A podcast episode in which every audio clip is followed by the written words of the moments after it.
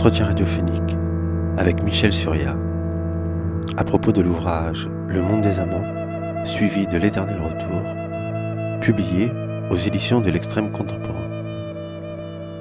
Un entretien réalisé à la Générale dans les studios de la radio Pinode.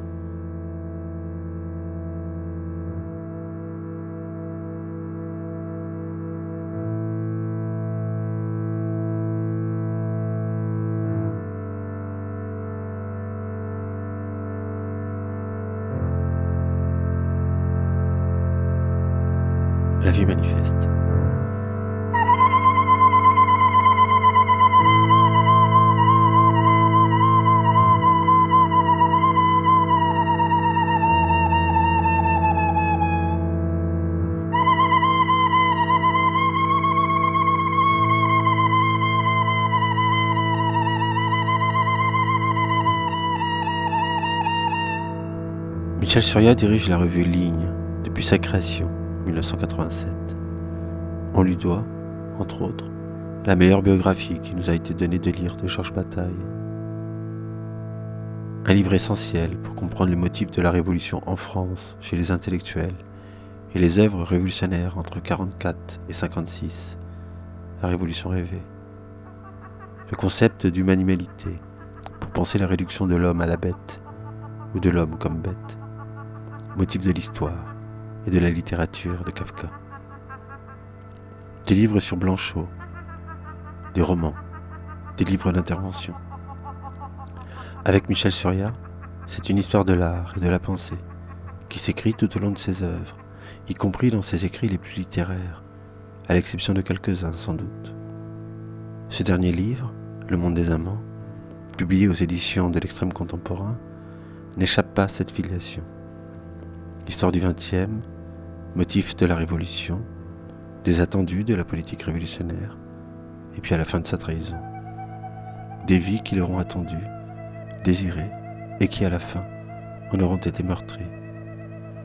Mais ce livre ajoute aux autres la question de l'amour, de l'amour qui n'aura pas résisté à la politique révolutionnaire, de l'amour désiré, attendu, souhaité, de l'amour qui devait aussi participer au nouveau monde promis, à la fin de l'amour trahi.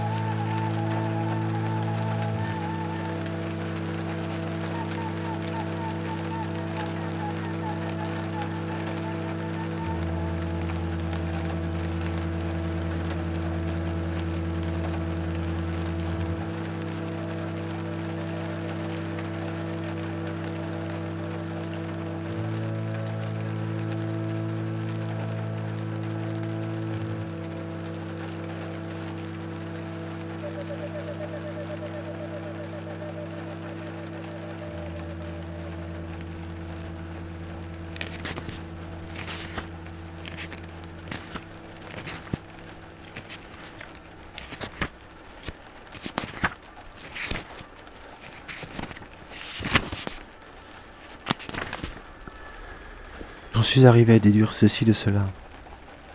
Qu'au monde que la politique nouvelle révolutionnaire crée, et pour les hommes nouveaux et révolutionnaires, le monde que lui opposent l'art et la pensée et l'amour, ensemble ou séparément, est par nature intolérable, qu'il est parce que l'amour et l'art et la pensée appartiennent au monde ancien, à un monde irrécusablement ancien, à un monde aristocratique du monde, à un monde aristocratique d'être au monde.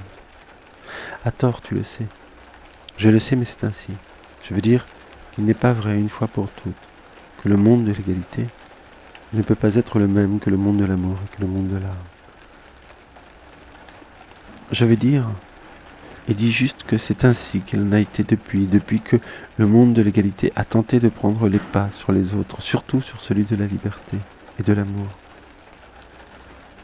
Je dis juste qu'il a résulté de cette assurance de la politique que son monde ne pouvait pas être le même que celui de l'amour et de l'art et de la pensée. La politique révolutionnaire a fortiori. Qu'il fallait que le monde de l'amour et de l'art et de la pensée pliât devant celui de la politique en général, de la politique révolutionnaire en particulier. Et pourquoi? Je me le suis longtemps demandé. Je me le suis longtemps demandé jusqu'à ce que ceci ait semblé pouvoir me tenir lieu de réponse.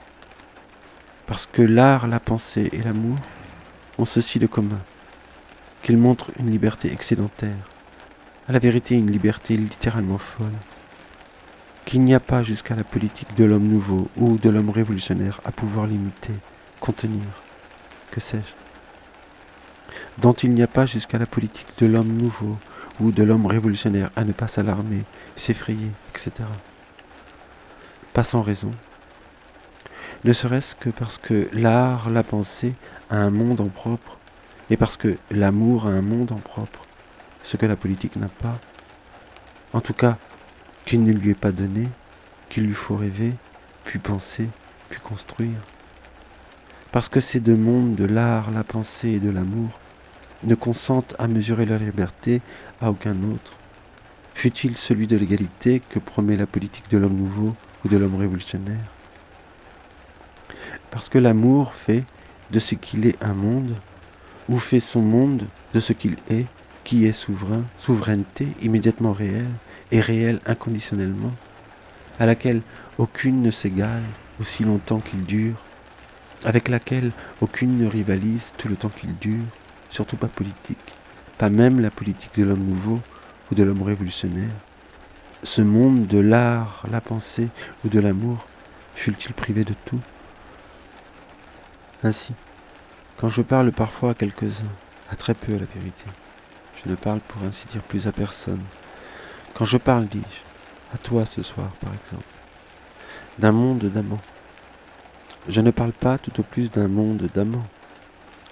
Je parle du monde même des amants, d'un monde que des amants ont soustrait au monde, qui fait du monde, du tout du monde, un moindre monde. Je veux dire, qui fait du monde même dans son ensemble, dans son ampleur, dans son immensité, un moindre monde que le leur, que le monde des amants.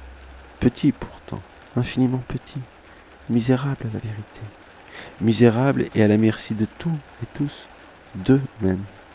Quand le monde, lui, n'est à la merci de rien ni de personne, ou presque, même s'il démérite de la politique de l'homme nouveau ou de l'homme révolutionnaire promise. Au contraire des amants, à qui il faut protéger le monde qu'ils se sont fait, qu'il leur faut, pour le protéger, soustraire le plus possible au monde, à tout et tous, que tout et tous menacent, opposant l'amour au monde, opposant le lien de deux au monde, inaliénable, au tout du monde aliéné, lui opposant la clôture, le cloître, etc.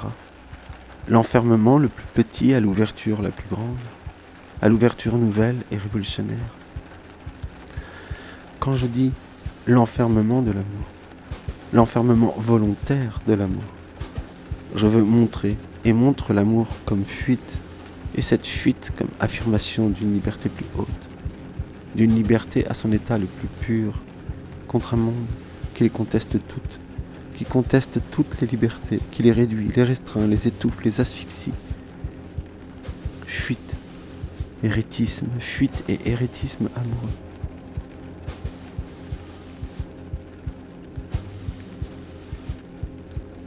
Entretien radiophonique avec Michel Surya à propos de l'ouvrage Le monde des amants, suivi de l'éternel retour, publié aux éditions de l'extrême contemporain.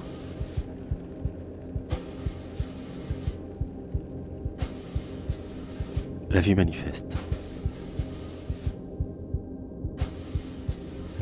Roman l'Ancien Testament, roman le Nouveau, roman Hyperion, Aurélia, mon cœur mis à nu, L'amour fou. Roman au-dessus du volcan. La mort de Virgile. Les vies. Toutes les vies de. Roman l'histoire. La révolte. La politique. L'espoir. Le communisme. La foi. Et personnage. Personnage de roman. Le crucifié. Le sacrifié. Tolstoï agonisant dans une gare. Laurie s'étouffant dans son vomi. Johnson, mort, ivre et seul, trouvé quinze jours plus tard, trop tard, et par la femme qui l'a trahi, qui l'a comme tué. Le roman, ce roman-là, seul, peut le vrai, atteint le vrai, dit le vrai, se fait du vrai, qu'il dit invente la vérité, dont il dépend que tienne tout.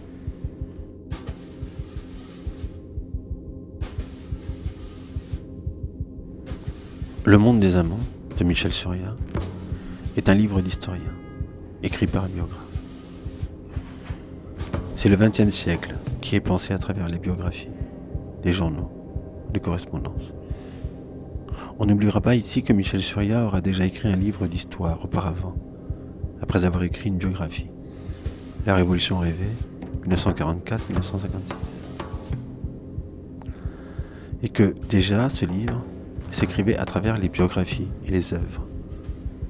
Mais ce n'était pas encore un roman. Le tour de force du monde des amants, davantage encore que l'éternel retour, c'est de penser l'histoire par le roman. Pas de faire de l'histoire un roman, non.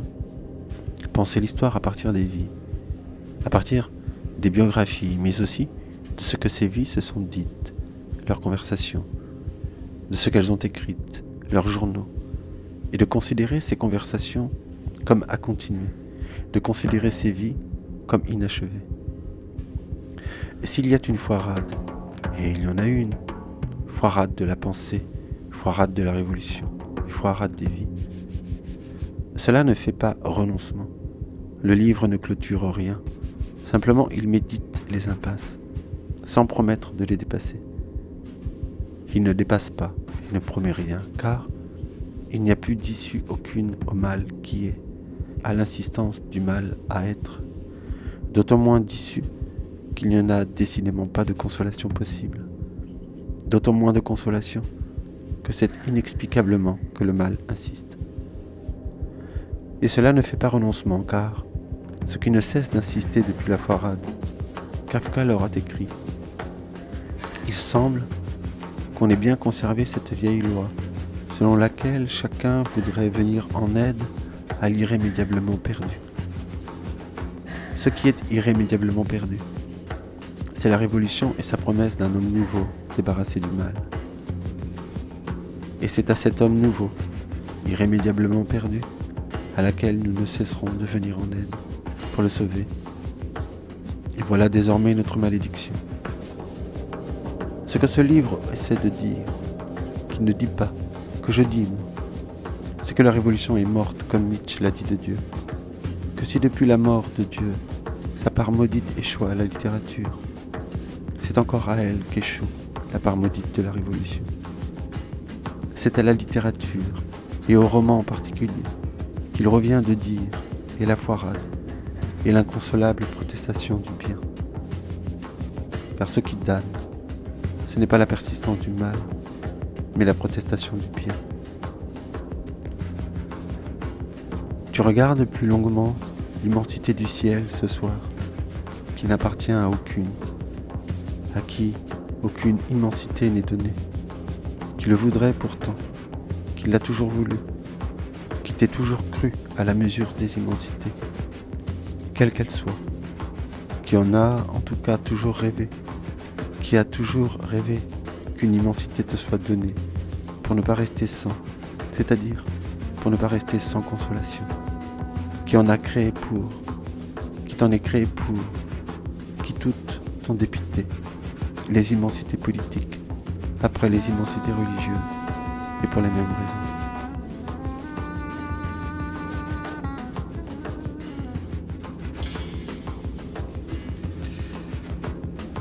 Vois comme l'amour tient dans l'attente tout ce qui le cherche, dans une attente de bête. Il n'y a rien qui ne devrait s'en trouver changé, n'est-ce pas, s'il survenait S'il survenait, il aurait ce caractère de miracle qu'on prête à ce qu'on attend sans croire qu'il puisse arriver jamais. C'est ce qu'ils disent. Et vois comme il y en a peu qui permettent à l'amour de faire d'eux les bêtes que leur attente portait. La fidélité des bêtes, c'est ce qu'on imagine que les hommes sont prêts à donner à l'amour. N'est-ce pas ce qu'on imagine? Et n'est-ce pas le moins que l'amour demande? Or l'amour se présente-t-il et la bête se rétracte en eux, s'y réfugie? Il faut alors qu'il doute même que c'est l'amour qui est venu. Et il faut alors qu'il se mette à croire en ce qui n'est pas fait pour être cru. Ce qui n'est pas fait pour être cru, c'est la déception même de l'attente dans laquelle il s'était.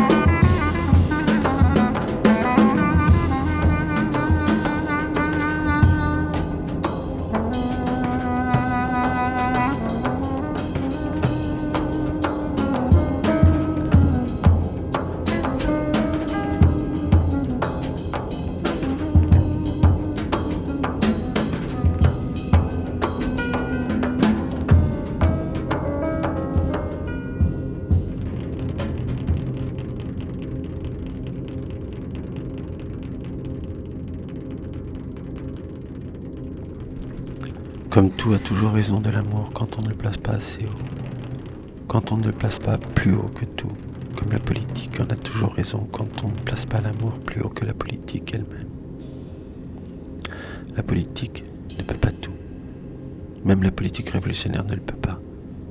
Même elle y est impuissante, elle surtout. La beauté de l'amour, le rêve de l'amour, la contemplation de l'amour, la folie de l'amour échappent de part en part à la politique comme l'art lui échappe, ajoutes-tu, qui ne lui est pas moins, de part en part étranger, qu'il ne faut pas moins que l'amour passe plus haut, placé plus haut, plus haut, affreusserie que la politique.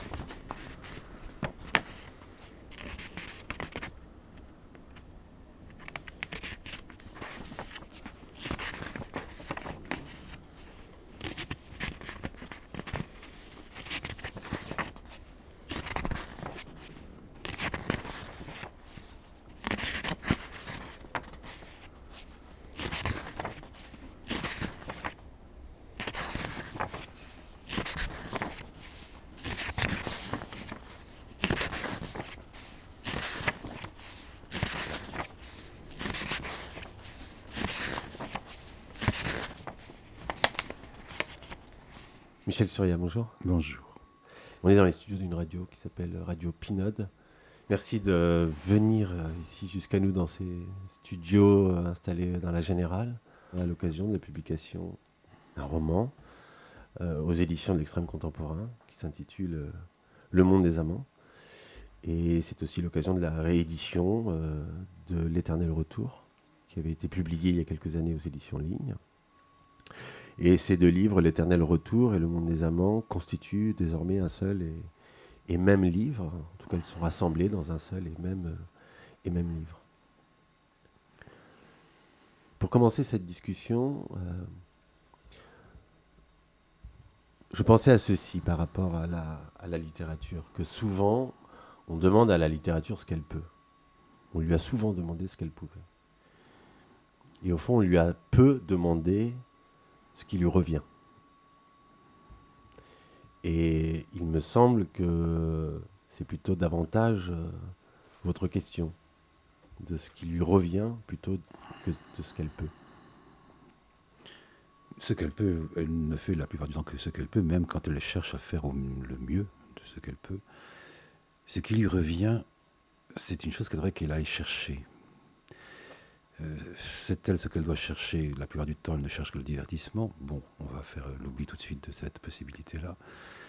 ce qu'elle cherche, je ne suis pas si sûr que ça qu'elle puisse savoir ce qu'elle cherche, ou je suis à peu près sûr qu'elle ne sait ce qu'elle a cherché qu'en le trouvant, quand elle trouve quelque chose de rare foi, qui se repère aussitôt. Euh, ne crois pas qu'il puisse, qu'il y ait du donné, pour parler un peu vulgairement, qu'il y ait des données dont elle puisse disposer, auxquelles elle puisse accéder, ou, vers lesquelles elle puisse euh, se hisser. Je crois bien plutôt que euh, ce sont des dépôts possibles pas à l'intérieur de la littérature en tant que telle, pas en tout cas en tant que toute la littérature, en tant que celle qui est possible à chacun, qui s'y colle à la littérature et qui s'y colle à la sienne.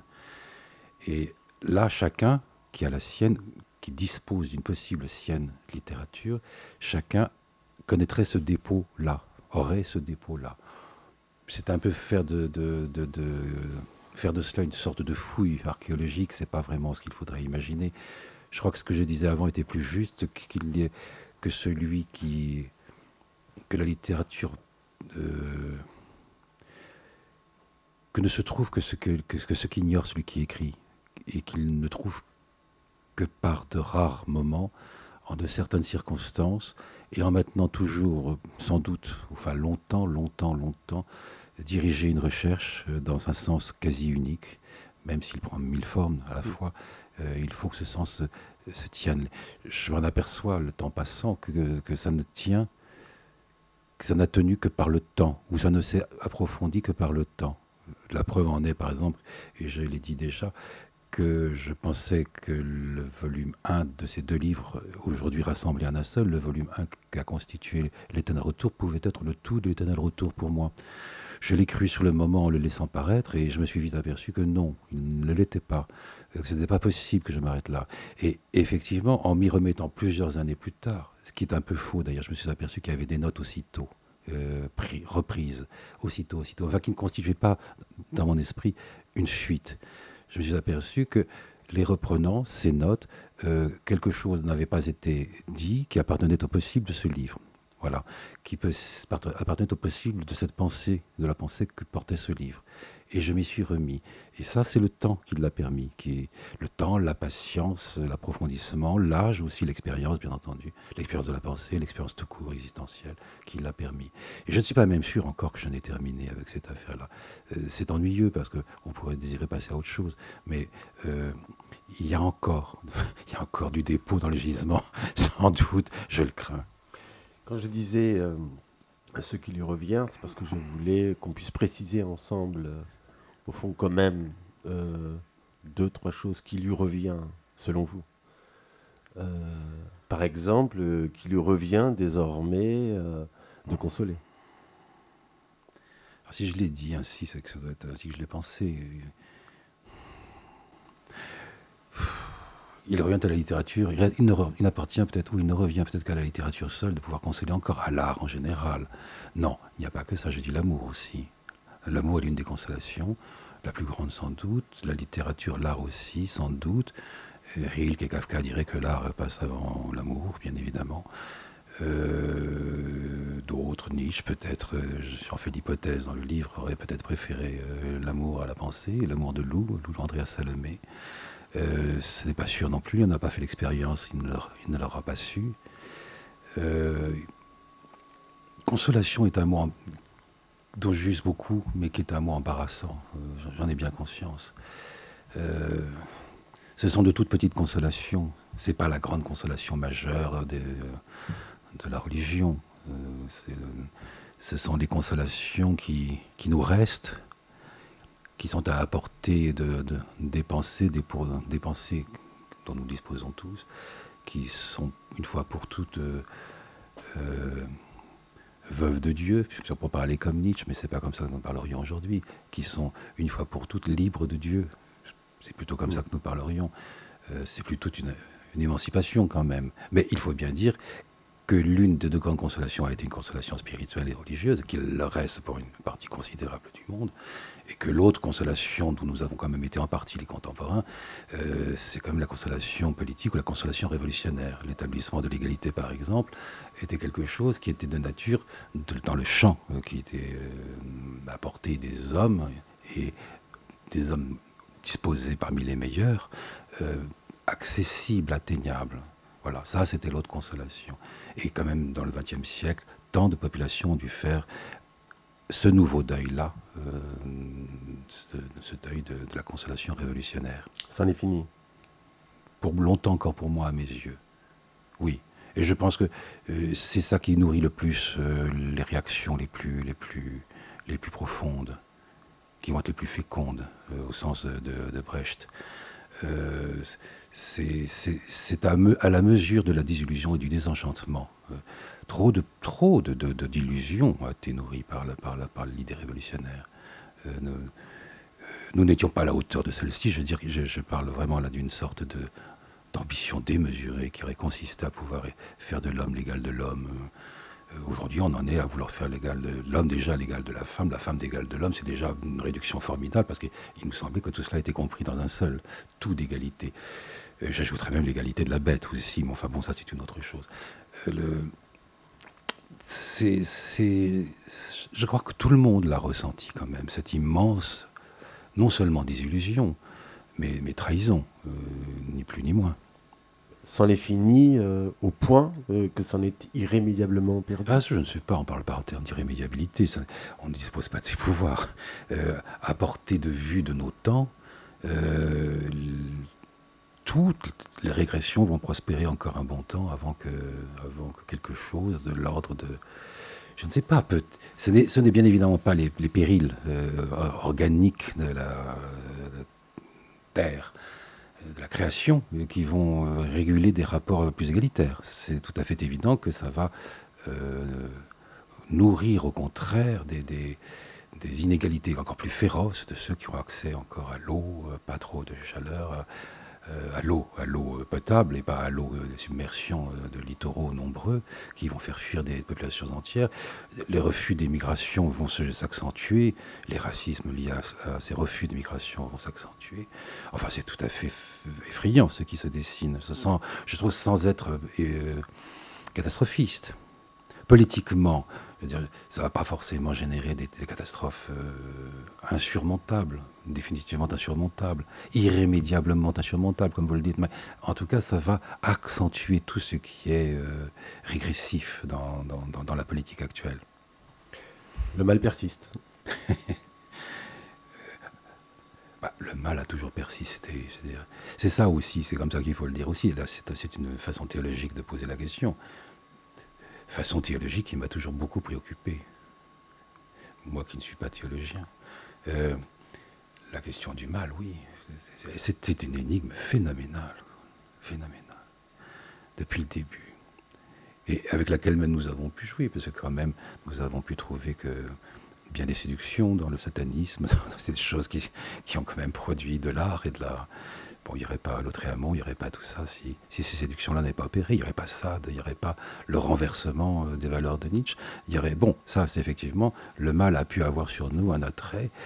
Et est-ce qu'on va quand même pas se mettre à désirer le bien, au sens où les morales l'ont toujours dit, mais euh, quelque chose d'un mal qui serait contrôlé, qui serait... Oui, ça serait bien. Le mal persiste au point que la raison n'a pas eu raison du mal. Et là, la, raison a été dépassée par le mal, oui. La, raison a voulu raisonner le mal et elle, a été dépassée par lui. mais c'est une boîte de Pandore magnifique, de toute façon. C'est des monstres ne pouvaient que sortir de là. Donc ce qui damne finalement, c'est moins l'existence du mal que la protestation, que la protestation du bien. Non, oui, oui, je crois que vous alliez dire la protestation contre le mal. Oui, la damnation vient davantage de la protestation du mal, oui. De la protestation du bien. Du bien, oui, c'est ça, oui. Enfin, c'est ce qui damnait. Je ne sais pas si, si aujourd'hui, au contraire, même la, damnation n'est peut-être pas partageable et partagée. Mais même ces mots-là qui appartiennent à un vieux vocabulaire, je ne sais pas comment aujourd'hui on peut les entendre. on peut tout à fait se méprendre sur le sens qu'ils ont. Euh, ils, sont, ils sont très lourds et puis ils semblent réhabiliter une vieille représentation du monde presque anténichéenne. Le mot damnation? Oui, aussi. Même enfer, même infernalité. L'infernalité, c'est une chose quand même qui, qui semblait résolue, sauf que tout d'un coup, on l'a à raisonner et comme rendue humaine. Le, monde peut être absolument infernal sans qu'il n'y ait aucune théologie derrière. Il sait l'être maintenant, il le sera euh, un peu plus encore. Donc cette infernalité-là, comment la, penser euh, en ne recourant pas au vocabulaire euh, révolu, en tout cas ancien sinon révolu? Et le mot malédiction? J'avoue même que moi-même, ces mots continuent de me, séduire. Il y a une séduction de, des mots de la rébellion luciférienne il y, a, des mots de la protestation de la liberté euh, de, ne pas, se soumettre à Dieu. Euh, euh, il y a une vieille théogonie de ça. Les, figures, il y a des figures saintes noires aussi. il n'y a pas que des figures saintes blanches, pieuses. elles ont nourri l'art. C'est évident. Il y a un art absolument de toute beauté, de, je sais pas, depuis, depuis Bruegel jusqu'à bon, aujourd'hui. Je dis malédiction parce que euh, euh, dans ce livre, euh, Le monde des amants, mais aussi peut-être moins sans doute dans l'éternel retour, mais plus particulièrement dans le monde des amants, où la politique, la politique et la politique révolutionnaire sont présentées comme finalement la malédiction. Oui, la malédiction révolutionnaire elle m'a toujours préoccupé. Je n'osais pas écrire en anarchiste que je suis. Je ne voulais pas aller euh, trop contre tout ce que le XXe siècle avait su montrer de, violence révolutionnaire. Et pourtant, j'en ai, je, veux dire, j'en ai été, euh, parce qu'il y avait encore des processus d'émancipation très nombreux euh, quand j'étais jeune que ces processus d'émancipation étaient porteurs de beaucoup d'espérance euh, parmi les populations qu'elles concernaient, mais parmi ceux qui les encourageaient, qui les y aidaient sincèrement, par exemple depuis l'Occident ou depuis les États-Unis, par exemple, les mouvements des années 60 euh, qui, qui, qui, ont quand même succédé au mouvement de décolonisation étaient des mouvements progressistes positifs, même s'il a bien vite fallu se rendre à l'évidence qu'ils étaient progressistes et progressifs tout un temps et qu'ils ne se sont pas restés très longtemps. On l'a vu pour l'Algérie, on l'a vu pour le Vietnam, on l'a vu pour tout. Euh, tout le temps que la guerre du Vietnam a duré, euh, perpétrée par les États-Unis, nous avons été de fervents euh, défenseurs du Vietnam. J'ai très vite connu, parce que j'ai travaillé pour des comités de réfugiés vietnamiens, j'ai très vite connu la fuite des, Vietnamiens, les, ce qu'on appelait les boat people à l'époque, qui serait l'équivalent de toutes les migrations des Irakiens de nos jours, ou des Afghans. On a très vite connu cela. Toujours été parfaitement avisé de ça. En quoi je n'ai jamais été communiste, au sens, euh, pas au sens de Badiou, mais euh, qui est un sens tout à fait abstrait et d'ailleurs peu saisissable, euh, mais au sens réel, ce qu'on appelle le socialisme réel. Là, j'ai jamais été dupe de ça. Ce que des camarades, c'est pour ça que je n'ai jamais milité parmi des partis gauchistes. Je n'étais pas davantage été trotskiste. Tout ceci me paraissait des figures du même leurre, quoi, des variations.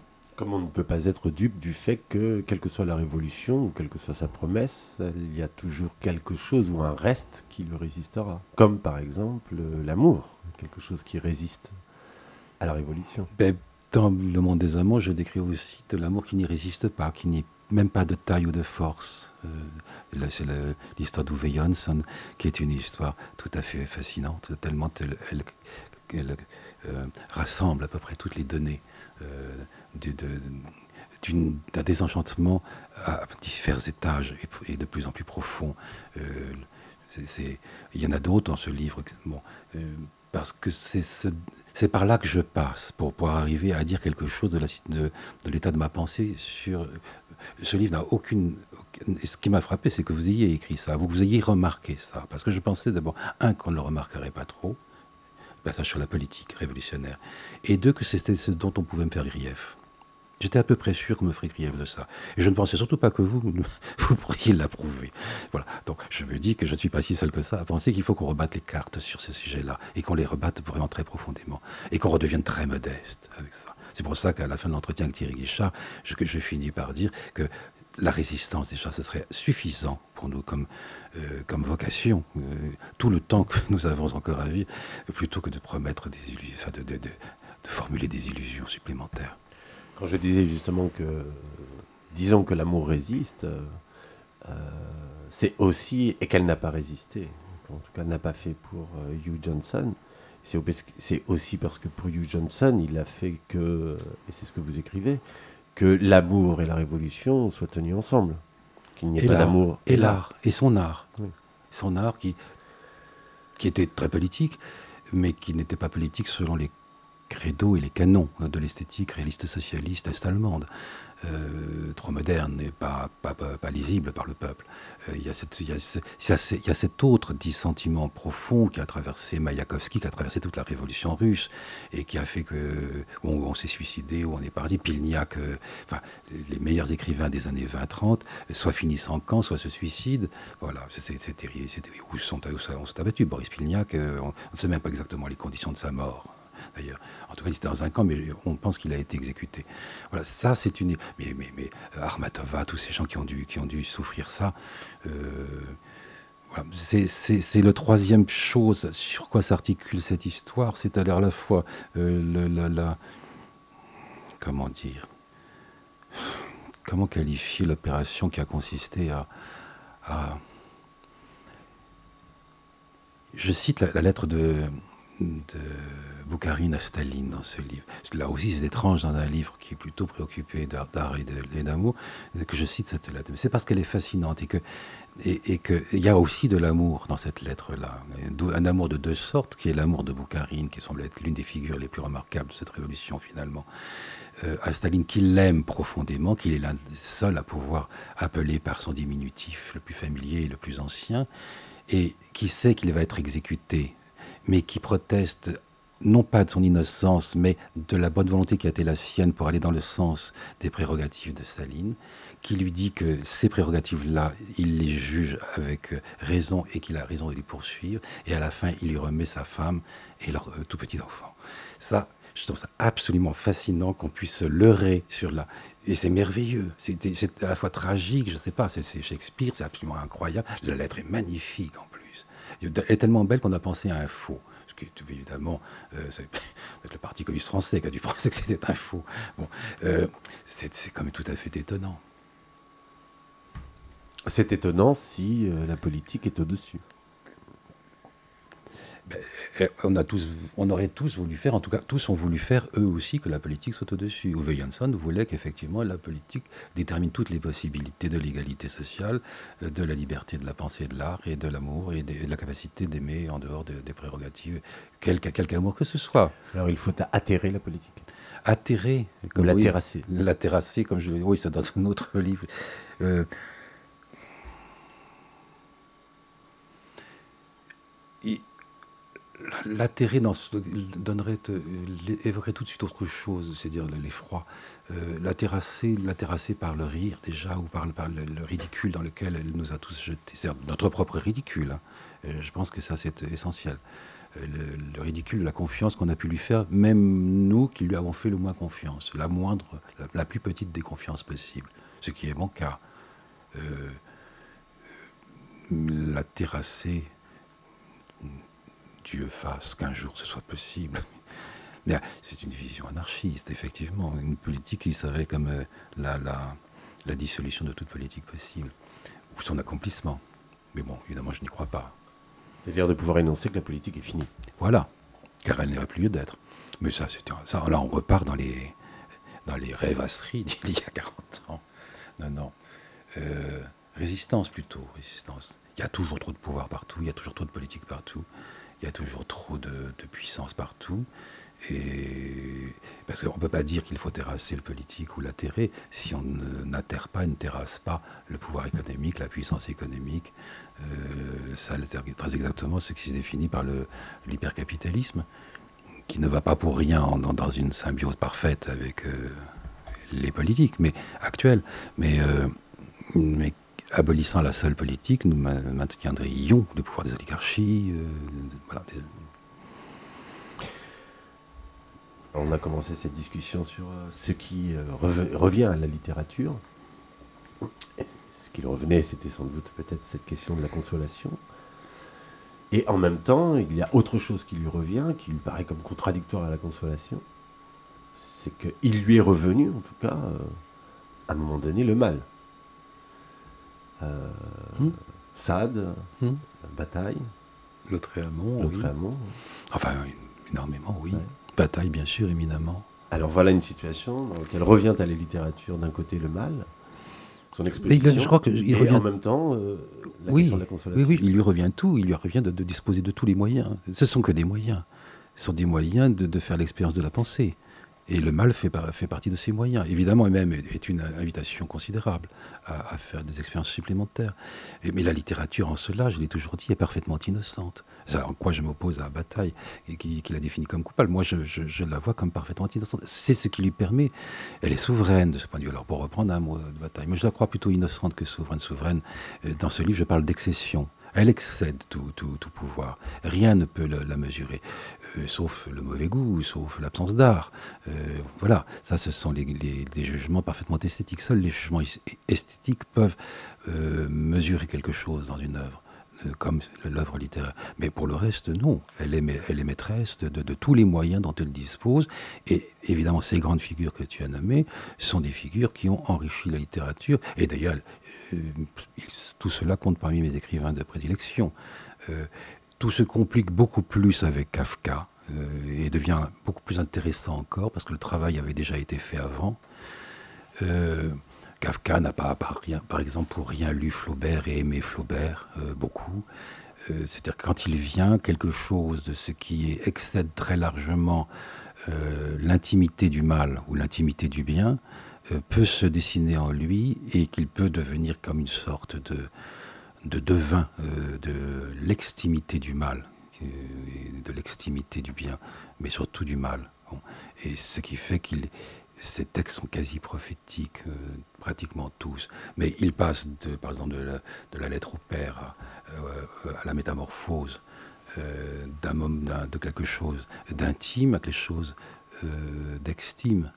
Euh, d'une certaine façon, comme moi, quand j'écris le Mornay, parce que d'un registre à l'autre, euh, le premier peut apparaître euh, relevé du mal, évidemment, parce que c'est irrespectueux de tas de choses qui sont réputées respectables, en général, la famille, les géniteurs, et, et le, monde des amants, qui est plutôt bien, bien plus légitimement lisible du côté de ce qu'on appelle, je ferai mettre tous les guillemets, hein, on remettra après coup tous les guillemets nécessaires, du bien, quoi, de quelque chose qui va être en tout cas mieux, meilleur.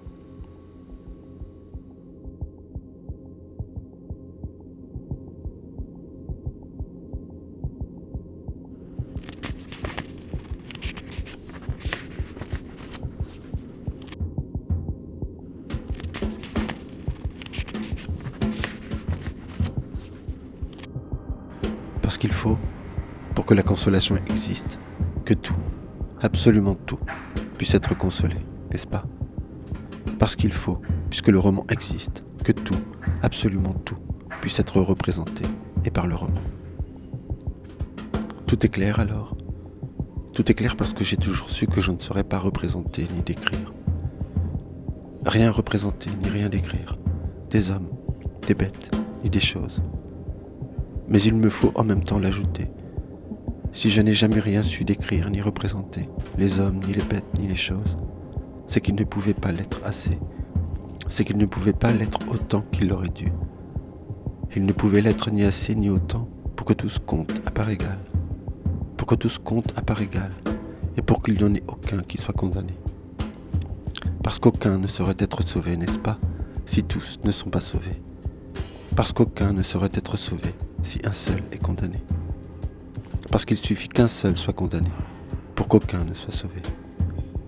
Et c'est ce qu'il faut que fasse la littérature, si Dieu ne le fait plus. C'est ce qu'il faut que la littérature fasse. Il faut que la littérature sauve tout et tous, c'est-à-dire, il faut qu'elle relève.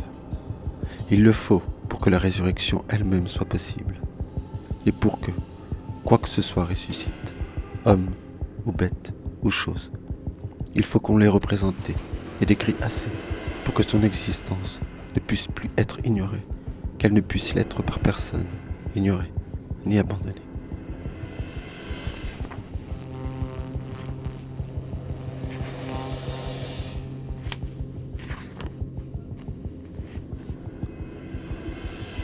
Est-il possible de penser quelque chose d'inconsolable Ou plutôt, quelque chose d'inconsolable sans l'ombre d'une consolation?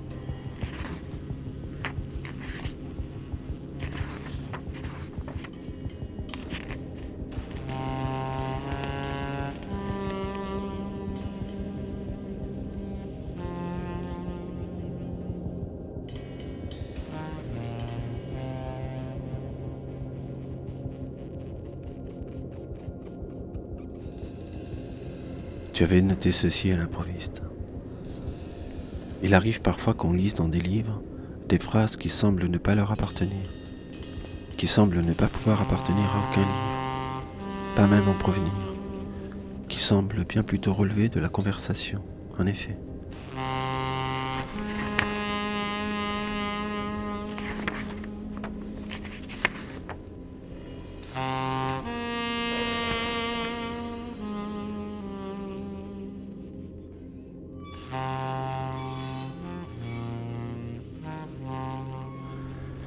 Qu'est-ce qui peut être irrémédiablement perdu?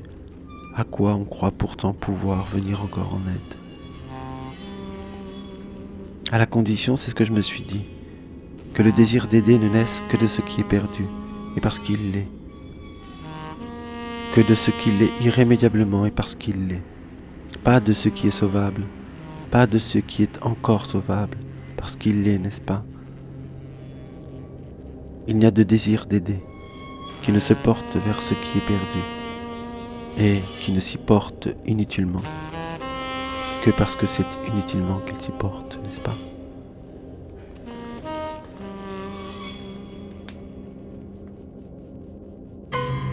Pourquoi tout est-il irrémédiablement perdu? Parce que Dieu lui-même l'est. Pourquoi veut-on pourtant venir en aide à ce qui est si irrémédiablement perdu? Eh bien pour sauver Dieu, je veux dire pour le ressusciter. Venir en aide à ce qui peut être sauvé, c'est l'évidence. Il n'y a personne pour ne pas le vouloir. C'est la loi morale. Oui. Mais le venir à ce qui ne peut pas l'être, seule vraie loi de l'infortune mystique,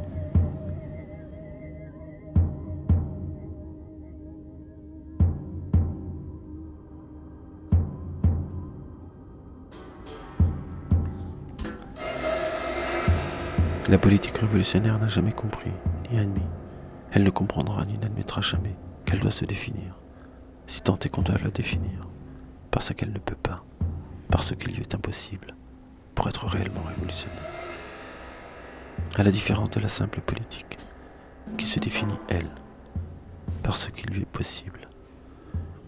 Toute politique a fortiori révolutionnaire, qui se suffit de ce qu'elle peut et doit, si difficile même qu'il soit pour elle d'atteindre ce qu'elle peut et doit, si difficile surtout qu'il soit pour elle de s'y tenir et condamner à l'échec.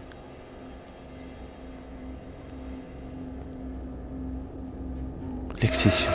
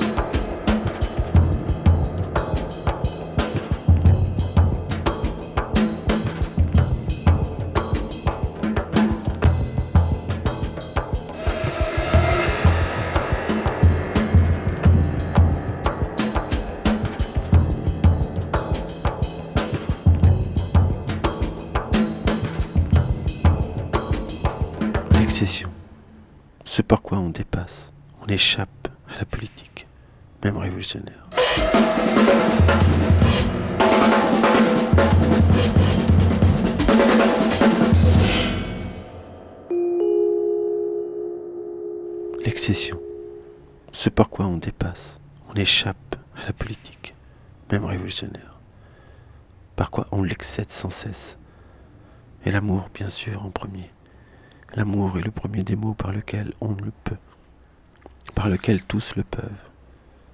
L'art et la littérature viennent après, mais aussi, aussi bien le rêve, la beauté, le rire, le silence, le vent, le jeu, le don, l'amitié, la mélancolie, la paresse, la joie, l'âme, la dépression, les bêtes, la mer, etc.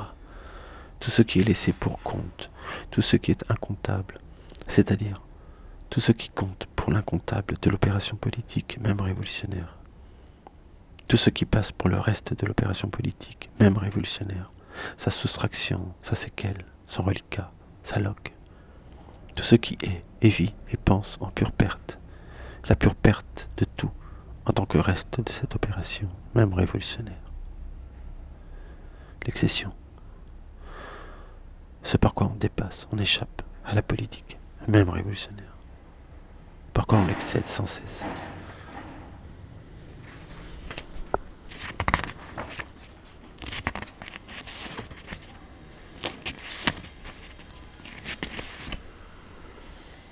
Je lis. La révolution aura été notre kitsch. Chaque époque a eu son kitsch. Notre époque a fait de notre kitsch le plus grand kitsch depuis le christianisme. Le grand kitsch politique après le grand kitsch religieux. Définition provisoire de kitsch. Sentimentalité, idéalité, idéalisme sentimental. Cette époque n'aura sans doute pas eu moins raison de prétendre que les hommes sont égaux que le christianisme n'a eu raison de prétendre que les hommes sont éternels. Il n'empêche, il n'empêche que c'est plus vite que nous aurons su que les hommes ne peuvent décidément pas être égaux, qu'on aura su qu'ils ne peuvent pas être éternels. Dans un cas comme dans l'autre, qu'aucun n'est sauvable. Le communisme n'aura été qu'une des formes du renouvellement infatigable de la damnation, ce qui tanne par la persistance du mal la protestation du bien.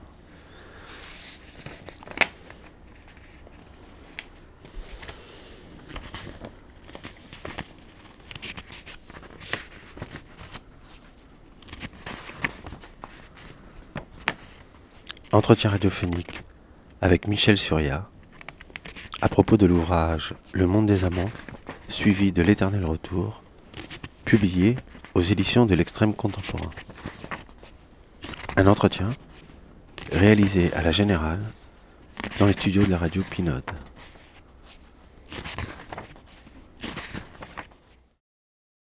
Hier, on discutait avec Emmanuel euh, de la figure de Nietzsche et euh, on se posait la question donc euh, le passage de Dieu à la Révolution. Et, et, je me demandais s'il n'y avait pas quelque chose qui était pensé dans la manière dont c'était amené sur la conversion la conversion, comme en fait, quand il y a le passage, on emmène toujours quelque chose, il y a ah. toujours quelque chose qui reste. Ah, ça, c'est dans un autre livre que je l'ai dit sur effectivement la transformation des convictions et donc la. Et oui, chez tous, si on, l'analyse, chez tous, il reste quelque chose d'éminent de la croyance perdue. Et la croyance ralliée, chez Chetsov, c'est le christianisme, euh, pardon, c'est un judaïsme chrétien. Enfin, c'est une sorte de, de est une sorte de, prophète juif comme ça. il a, il a le, côté effervescent de la prophétie juive, de la grande prophétie juive. Et quand il, il euh, quitte euh, un certain matérialisme de, sa jeunesse, d'ailleurs plutôt sympathisant des, idées égalitaires révolutionnaires russes, il emporte, il garde avec lui. Comme on pourrait dire que Dostoïevski euh, a fait le même chemin. Et, c'est ça qui est d'autant plus intéressant, comme Bataille. D'ailleurs, on peut dire ça la même chose de Bataille. Bataille, euh, certes d'être tout à fait chrétien, sauf qu'il garde par devers lui un registre, un langage, des divisions du monde, des représentations qui sont toutes héritées du christianisme.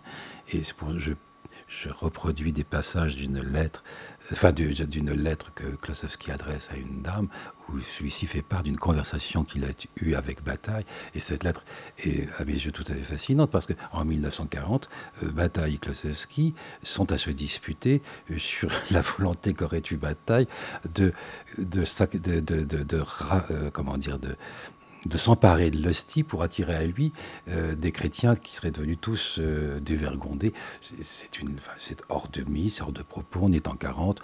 Je veux dire, il, faut être absolument fou. Et ces deux hommes, et en plus le christianisme de Klosowski déjà lui-même incroyablement euh, comment dire, hérésiarque.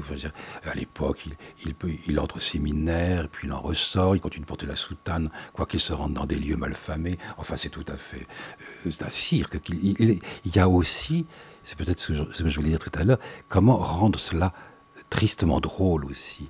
Ils ont rendu, ils ont, ils ont conféré à, la situation qu'il se trouvait de perte de la foi, ou de transformation des convictions, quelque chose qui ressemble, qui tient du désespoir ou de l'espoir, ça c'est évident.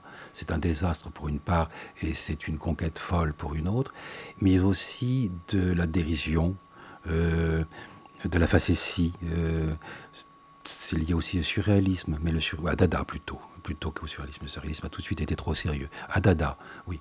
Dada, on ne le dit pas assez aussi parce que cette généalogie est quand même formidable. Hein.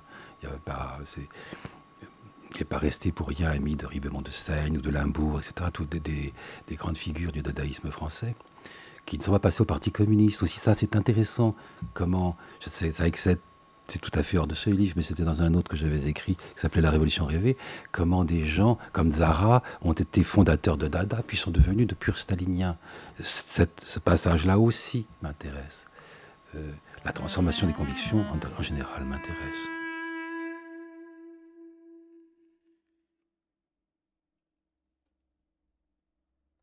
C'est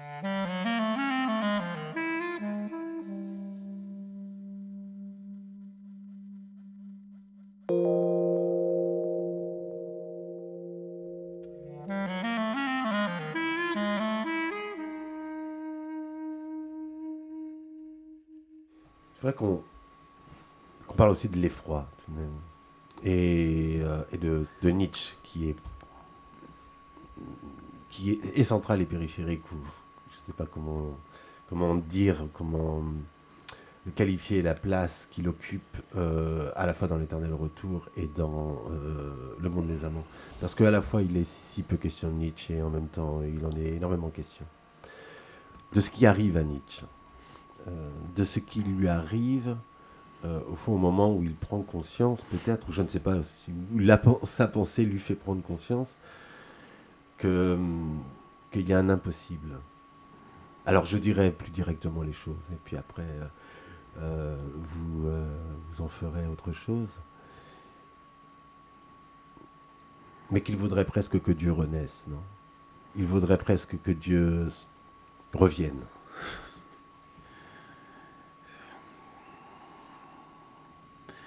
ou, lui-même être le retour de Dieu, je ne sais pas. Mais d'un Dieu qui ne, se croirait, qui ne croirait pas en lui-même. Il faudrait imaginer des figures comme ça, facétieuses, les, comme les dieux aztèques pour bataille, des dieux euh, farceurs. Le retour de Nietzsche en Dieu lui-même, mais un Dieu qui ne croirait pas en lui-même, euh, qui rirait de sa propre euh, divinité. C'est-à-dire que l'expérience ayant été faite de la possibilité divine, celle-ci ayant échoué, le retour qui ne cesse pas de Dieu, qui ne cesse pas et qui ne cessera pas avant longtemps, parce qu'on n'a pas constitué un mythe si puissant sans que celui-ci persiste, euh, survive à ses, à, fins. Et que Nietzsche n'a pas fait que euh, Dieu disparaisse totalement. Il a, non, ça c'est vrai, il n'a pas pu. ou alors quelque chose de les faiblesses de Nietzsche sont, peut-être ce qu'il y a de plus beau chez Nietzsche, comme toujours chez tout créateur, je crois. Euh, et il y a un christisme chez lui, qui, qui la grande figure rivale, c'est le Christ. Quoi. Alors, le Christ lui conviendrait, Dieu ne lui convient pas. Euh, sans doute qu'en effet, euh, pour un chrétien digne de ce nom, enfin, si je veux dire, dire ça là, comme ça, la, morale du christianisme, ce serait le, ça serait le, Christ, le un christisme. Quoi un, mysticisme chrétien. Je dis qu'il n'a pas fait, non pas pour l'accuser, Non, mais je le dis aussi parce que sans doute que c'est ce que ne peut pas la pensée. mais la pensée de chacun, si, le peut. Enfin, c'est celle de tous qui ne le peut pas. Donc il y aura suffisamment de gens à rallumer le feu, le feu divin. Mais la pensée de chacun le peut, je crois, je crois. C'est difficile à, être sûr de soi, mais je le vois bien parmi... Je, vais le dire simplement. Des tas d'amis qui, qui sont des grands écrivains ou des grands philosophes, euh, il peut, il peut m'arriver euh, de, me demander ce qu'il reste en eux de, Dieu. Je pourrais le dire, par exemple, nommément de Jean-Luc Nancy, par exemple, le dernier de ceux-ci qui nous a quittés. Et, je le mesure toujours à la, question du rite dans lequel il décide de mourir. C'est une chose étrange, mais enfin, il y a toujours de ça quand même, le rite, parce que le rite accompagne toujours le mythe. Et, et combien d'entre eux se font quand même enterrer à l'église? Ou euh, euh, permettent qu'une une, cérémonie ait lieu dans le cadre ou dans la proximité de l'église. Euh, c'est pas le cas de Jean-Luc Nancy. Alors que beaucoup de gens pensaient que sa philosophie était devenue euh, tendanciellement chrétienne. Ce qu'elle est d'ailleurs. Et c'est une erreur de le penser parce qu'évidemment, le christianisme n'est pas une morale, c'est une révélation. Euh, et que Jean-Luc Nancy est emprunté à beaucoup des éléments de la morale chrétienne ne fait pas de lui un croyant. C'est évident. Euh, je me suis toujours demandé, j'ai assisté aux obsèques de Marguerite Duras, je me suis toujours demandé pourquoi celle-ci s'était faite enterrer à l'église. C'est quand même une, cette femme qui a porté si haut la, magnificence prétendue du communisme et qui vient nous dire, qui vient, qui vient devant nous. J'étais avec Mascolo ce jour-là euh, et, euh, deux autres ou trois autres amis. Et, on- n'entre pas d'ailleurs l'église Mascolo, n'entre pas dans l'église d'ailleurs. Mais de voir Marguerite Duras enterrée à l'église, c'est comme quelque chose qui fait que je suis obligé de considérer sa littérature un peu autrement après qu'avant sa mort. Et cette, euh, cette, euh, elle est vraiment, elle est vraiment individuelle aussi cette possibilité que Dieu puisse ne pas mourir. Euh, ce qui, et de toute façon Nietzsche l'avait prévu, il l'avait dit que tout le temps que le Dieu sera mort, on continuera de montrer son, comment il disait, je sais plus, son effigie de son, dans, les, temples et les cavernes. Euh, La, situation, la citation de ma part est un peu lointaine et loin d'être juste. Enfin, l'idée est celle-là. Euh, c'est un grand mythe partout, dans, sous toutes les formes, euh, d'une puissance telle qu'en effet, nous ne pouvons en finir que chacun, séparément, avec. Disons que c'était moins la question du reste, de savoir s'il y a un reste, pour le coup, euh, de Dieu, euh, que plutôt, et ça, parce que aussi vous le dépliez euh, dans, dans- à la fois dans le monde des amants et de l'éternel retour, cette idée que euh, finalement, tant qu'il y avait Dieu, la pensée avait un centre Un centre. un centre. Et que ce qui se passe avec la mort de Dieu, disons, c'est que ce centre disparaît et il y a une certaine vitesse de la pensée. À laquelle vous en venez à dire qu'au fond, euh, ce dont a souffert Nietzsche, c'est de la pensée elle-même. De la pensée qui euh, s'est mise à s'accélérer, sans centre, sans limite, C'est très juste, oui. et qui l'a abattu. Oui. C'est trop de vitesse pour un seul homme. Surtout quand il faut l'opposer à toute inertie. Euh, elle ne pouvait. C'est une déflagration interne, intérieure. C'est- une véritable expérience intérieure, cette vitesse. La surabondance aussi liée à la vitesse. La surabondance des. Toute cette écriture qui, qui, part en tous sens. Enfin, en tous sens, ça paraît péj- péjoratif, mais la surabondance des, des notations dans, dans tous les fragments posthumes. C'est fascinant, les fragments posthumes.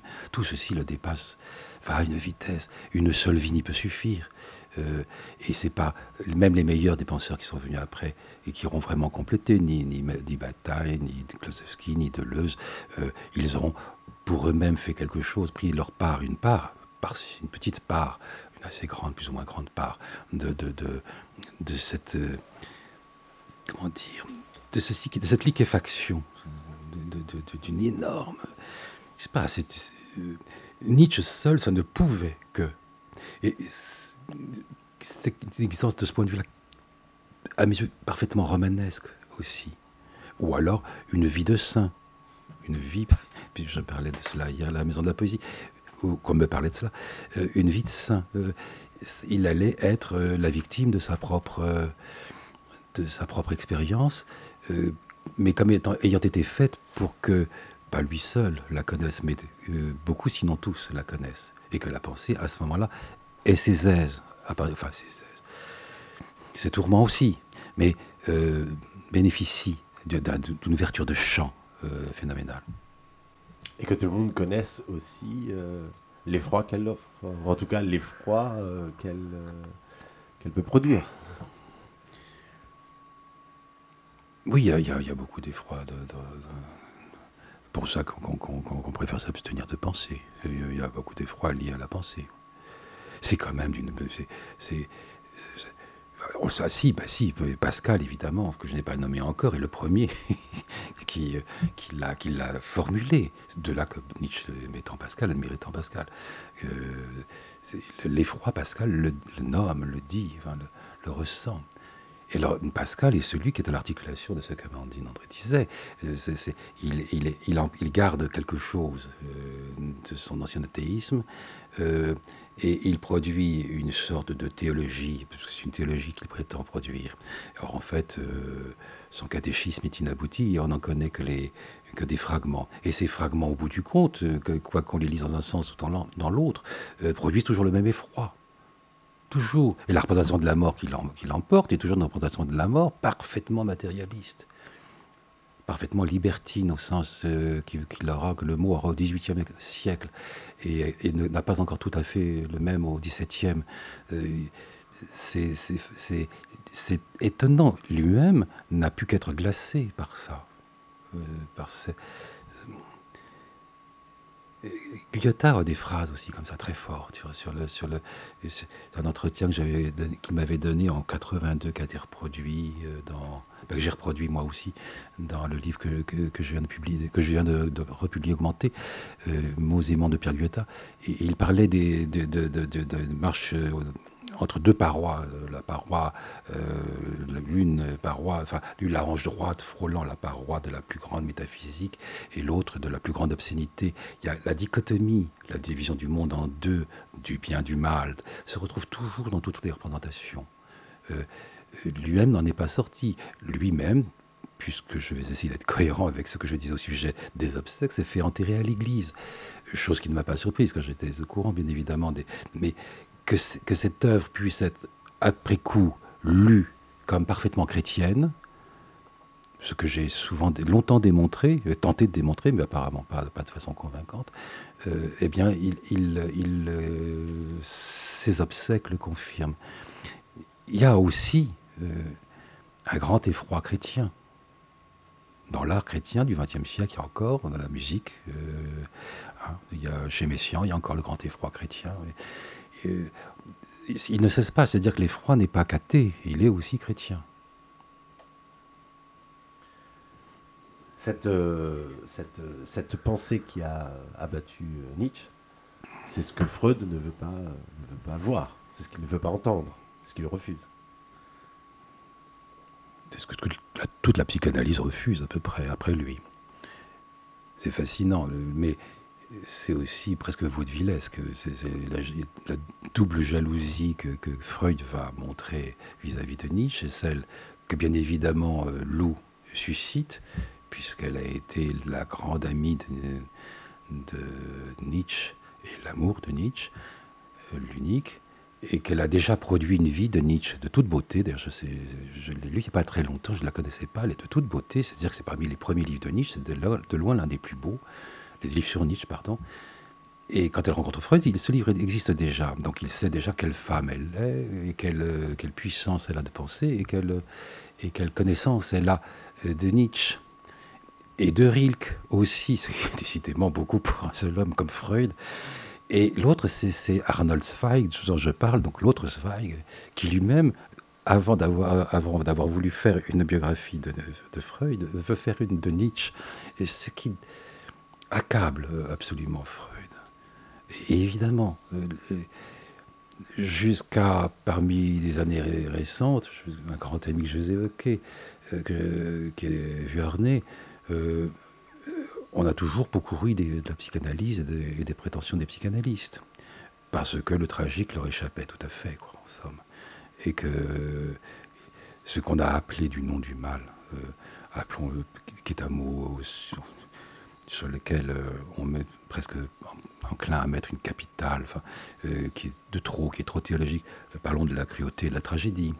la philosophie de Nietzsche, qui est d'ailleurs de ce point de vue-là assez peu une philosophie, parce que la philosophie méconnaît tous aussi bien que la psychanalyse le mal, la tragédie et la cruauté.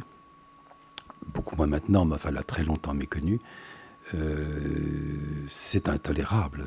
C'est un soignant, euh, c'est un savant et c'est un soignant, Freud. Il reste, il est logique avec lui-même, il est cohérent. Euh, il veut faire que ce soit un peu moins douloureux pour tout le monde.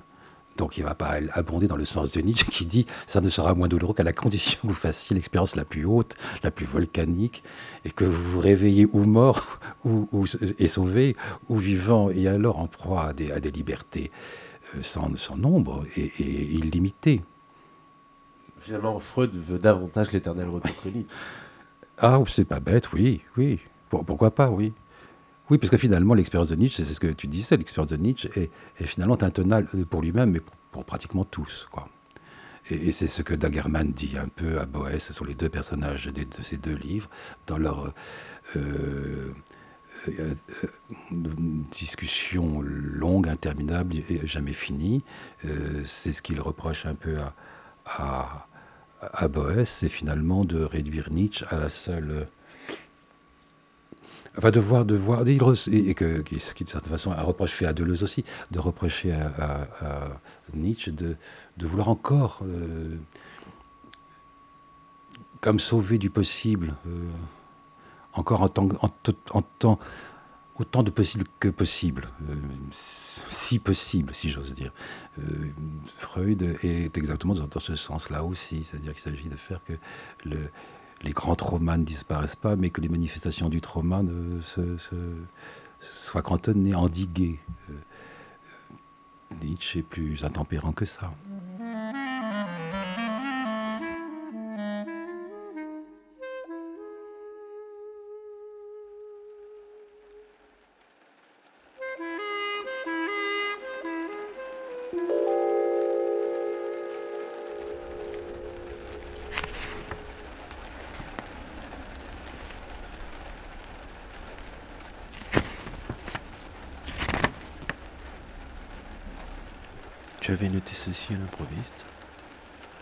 La politique correspond exactement au malheur dont l'homme a de tout temps eu besoin. Pas n'importe quel malheur, le plus grand malheur possible. Comme il a attendu de Dieu d'être consolé de son malheur ancien, de son malheur millénaire. L'homme a attendu de la révolution, il l'attend encore, d'être consolé de son malheur moderne. Il n'aura pas fallu à l'homme moins que Dieu et ceci est extraordinaire. S'il s'est inventé un Dieu, c'était pour se guérir de son malheur ancien ou millénaire, prétendait-il. Or Dieu aura été le plus grand malheur qu'il se soit inventé, un malheur lui aussi millénaire. S'il s'est inventé la révolution, c'est pour se guérir de son malheur moderne, prétendait-il. Or la révolution est le plus grand malheur qu'il se soit inventé. Le plus grand malheur moderne est promis de devenir le même millénaire après Dieu.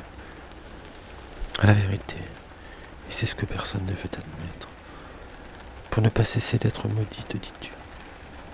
L'homme semble n'avoir nullement le désir que son malheur cesse, au contraire.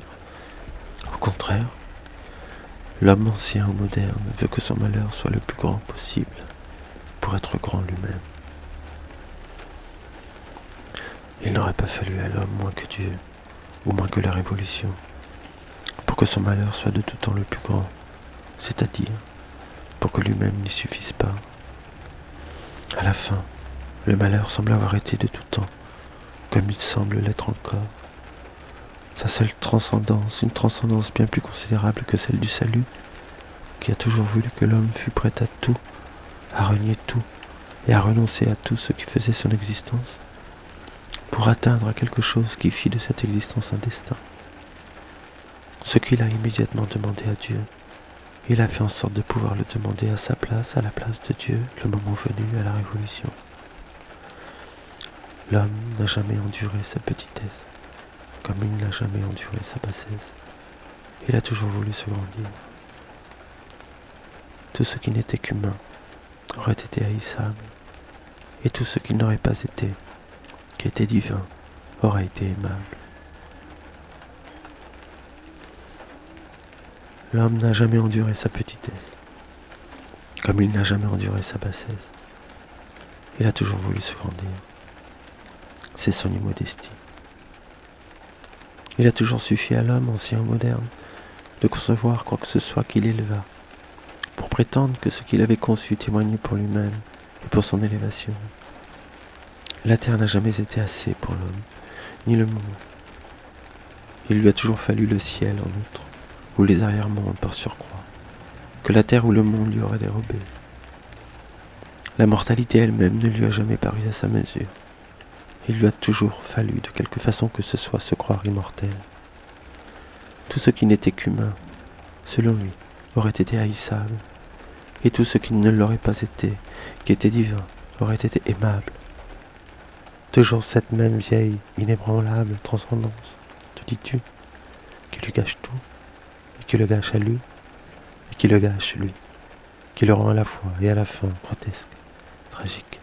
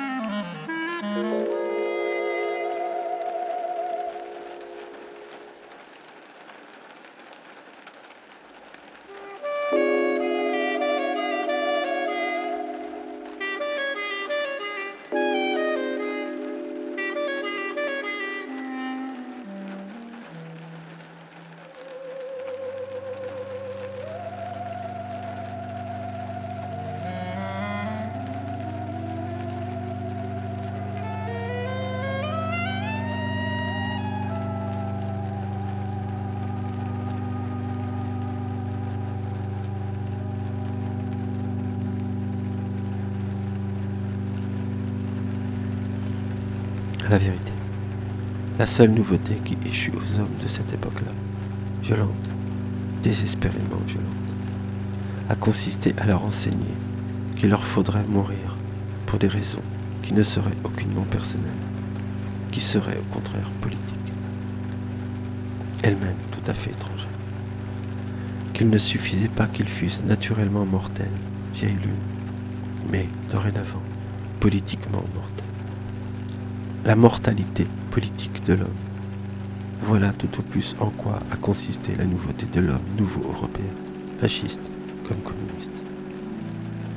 La mortalité politique de l'homme nouveau européen aura consisté en ceci, qu'il reviendrait à celui-ci de mourir, si peu que son existence protesta contre la naissance politique de cet homme nouveau-là, fasciste puis communiste. Si peu qu'il protesta que cet homme-là, fasciste puis communiste, n'avait pas la nouveauté promise. À la fin, l'homme était le même, qui mourra simplement plus jeune, plus mal, en un nombre épouvantablement plus grand, sacrifié à lui-même ne savait plus quoi, même quand il savait que des sacrifices seraient nécessaires et qu'il devait pouvoir se compter parmi ceux que cette nécessité appelait aussi si le salut de tous en dépendait.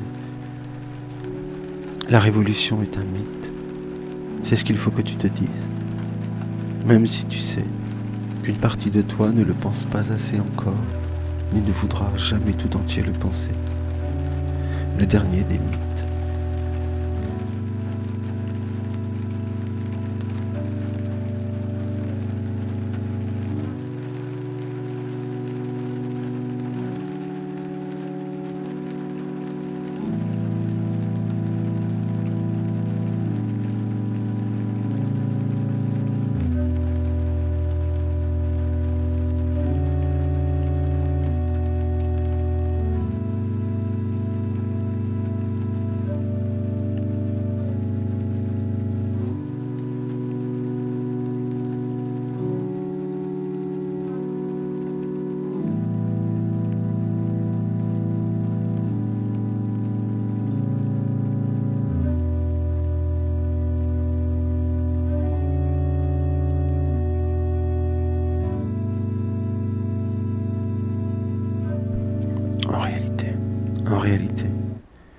Fallait, pour aimer d'emblée quelqu'un, artiste ou non, qu'il fût de quelque façon que ce soit dans la honte, dans la folie ou dans la mort.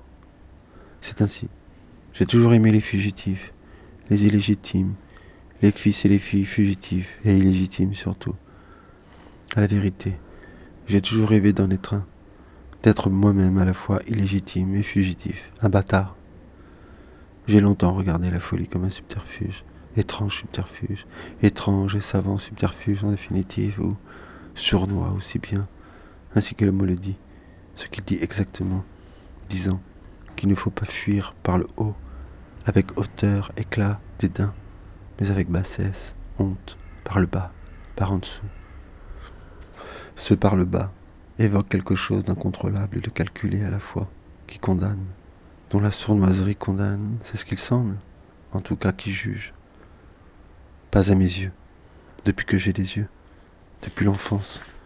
Depuis l'enfance, le subterfuge, n'importe quel subterfuge à mes yeux sauve. Il eut en moi, enfant déjà, qui ai vécu l'enfance dans cette religion, religion sinistre, de la mort, pas du salut.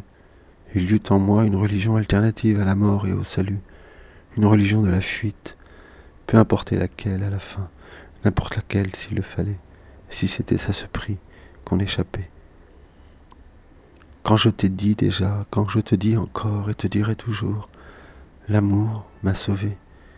Je veux dire que celui-ci en a une fois pour toutes fini avec mon amour de la mort et avec l'amour superlatif de la mort que constitue le suicide, que je me suis mis au contraire à les craindre et à les haïr, à craindre et haïr la mort un peu comme Canetti haïssait, à craindre et haïr le suicide comme Canetti qui haïssait le suicide a fortiori, qui s'était fait de cette haine de la mort et du suicide a fortiori une guerre, la guerre qu'il fallait qu'il menât contre la mort, a fortiori contre le suicide, une guerre absurde puisqu'il lui a fallu la mener jusqu'à ce que la mort l'arrêtât à son tour, et de sa guerre, pas si absurde en même temps que tu en conviendras, puisque ce n'est pas contre sa propre mort qu'il a entrepris et mené cette guerre, mais contre la mort elle-même, contre la mort en tant que telle, la mort de tous et de tous les hommes pour commencer, des bêtes pour finir. Lui fallait-il la payer de sa propre mort? Je ne sais pas pourquoi j'ajoute cela.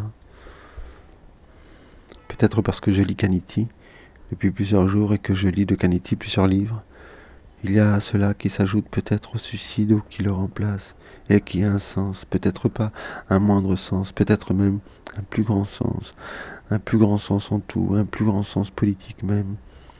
Non pas disparaître, être mort, mais se faire de plus en plus petit, vivant.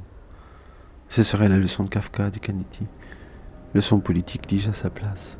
Se faire de plus en plus petit, vivant. Ce serait la leçon de Kafka.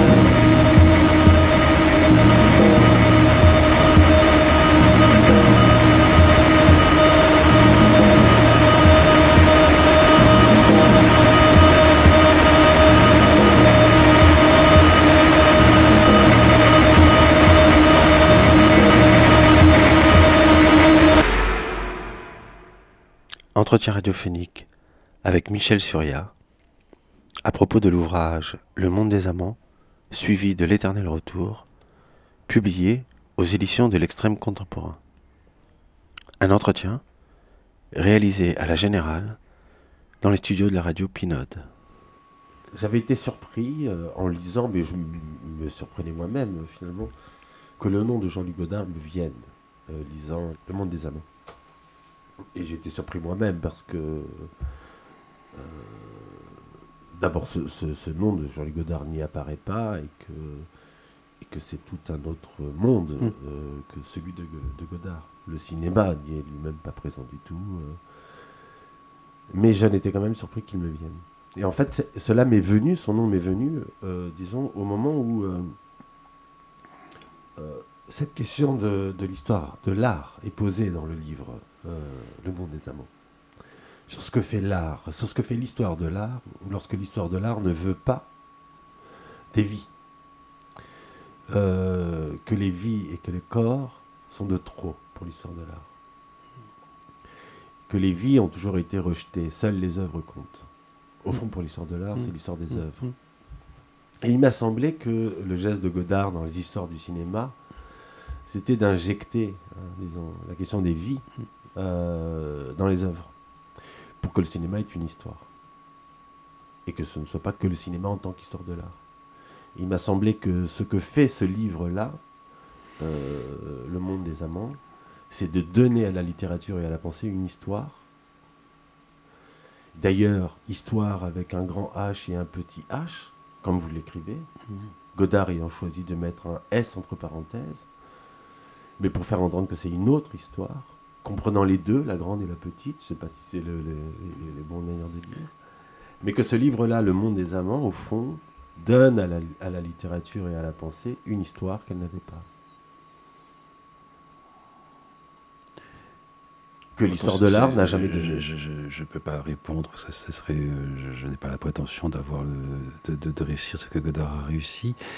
Le seul cinéma de Godard qui m'intéresse vraiment, c'est celui-là, c'est l'histoire du cinéma. Ça, c'est vrai. Euh, euh, notamment ses juxtapositions, ses montages peuvent avoir quelque équivalent dans le livre. C'est-à-dire que rien ne les résonne, rien ne les justifie. simplement, le démontrerait quelque chose par surcroît, après coup, pour peu qu'on s'y attarde. Ça, c'est très beau, ça, c'est chez lui. Je le trouve d'une vitalité, d'une espièglerie, d'une.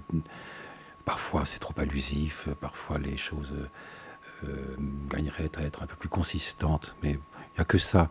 Euh, l'ancien cinéma de Godard ne m'a jamais passionné. Le cinéma, de toute façon, ne me passionne. Je n'y prête pas un intérêt très considérable, disons, sauf exception. Euh, et oui, que l'art en général euh, n'ait jamais, rien fait des vies, et n'ait jamais fait que consistent les vies, ce que j'appelle moi qu'elles perdurent, vivent, ressuscitent, etc.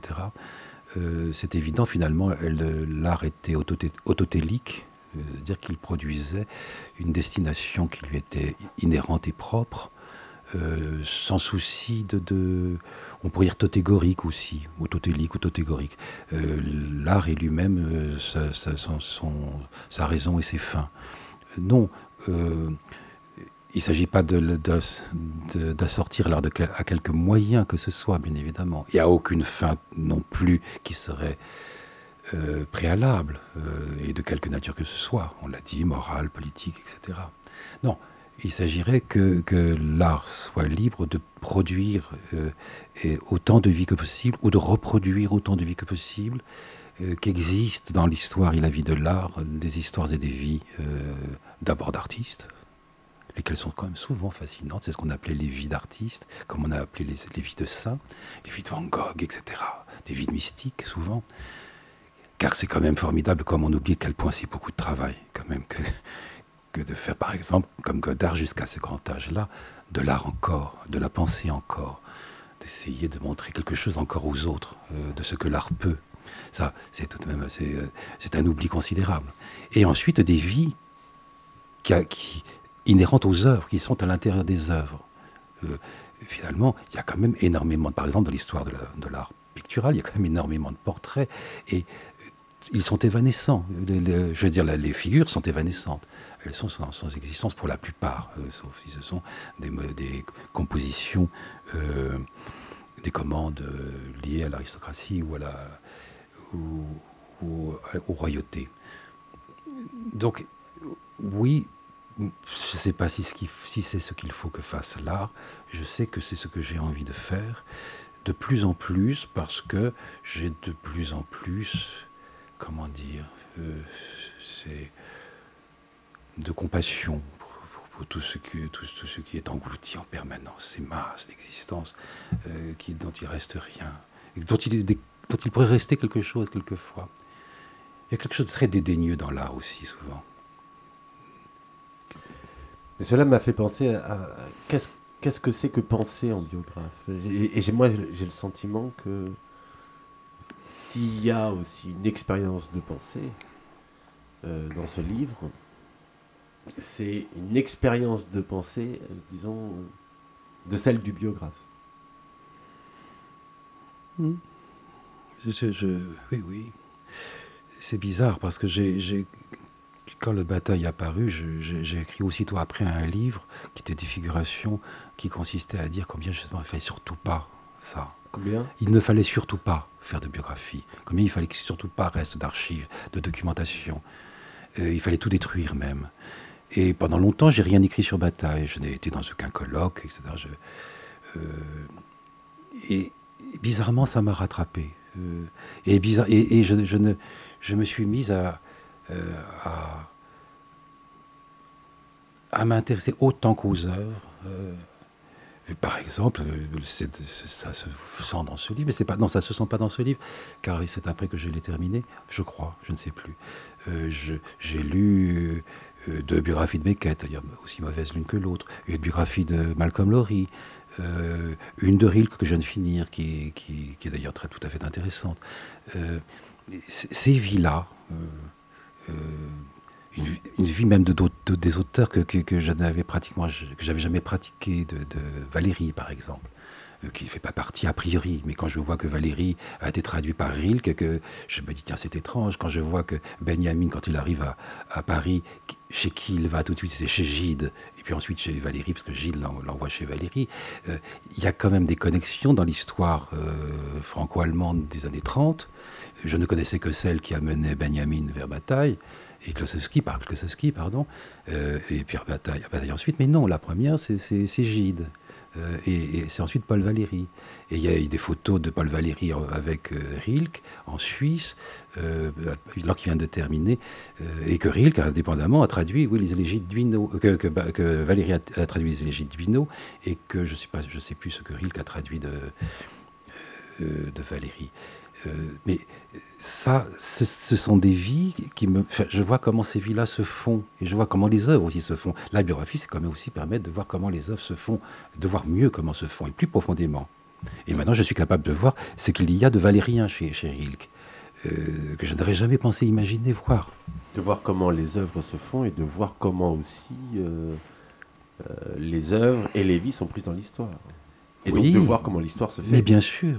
Mais c'est alors peut-être n'ai-je jamais quitté ça vraiment? J'ai peut-être voulu le quitter et ce souci a toujours été le mien. C'est fort possible. J'ai cru à un moment l'avoir quitté pour être dans quelque chose de plus théorique pur. Alors ce serait des livres comme Humanimalité, l'imprécation littéraire ou des choses comme ça que j'ai écrit. Euh, et, et je me suis aperçu que finalement, ça manquait totalement d'humanité là-dedans. Bah, et pourtant, Humanité, c'est un livre, disons, à, part la, première partie euh, euh, qui est, disons, consacrée, disons, à la question de l'expérience de pensée, mais le livre s'ouvre sur cette question de correspondance, de ce qui est mis en rapport et qui pourtant, le non-rapport est toujours maintenu, par exemple, le, cheval, le cheval qui s'appelle mm. Bataille mm. dans, Germinal, mm. et Bataille, euh, l'auteur. Le livre s'ouvre sur cette association a priori sans rapport, euh, et qui permet euh, de commencer à penser. C'est déjà, c'est aussi là. Dans ce et, et, avec, euh, petite cerise sur ce gâteau-là, euh, Boris Lefschitz, qui se fera appeler Boris Souvarine, parce que Souvarine était l'un des terroristes, le terroriste qui fait sauter la mine dans Germinal de Zola. Il y a donc deux, transfuges ou deux transfusions. Oui, je que ce qui m'intéresse le plus dans une animalité, c'est quand même la concrétion de l'humain et, et, de, l'animal, euh, et, des figures de la littérature de cette concrétion-là, essentiellement kafkaïenne. Pas seulement, mais kafkaïenne. Mais toujours liée à l'histoire, en rapport à l'histoire, parce que c'est une, concrétion euh, que, mettent en évidence des écrivains juifs euh, d'Europe centrale, allemande, mais pas seulement, polonaise aussi, et hongroise.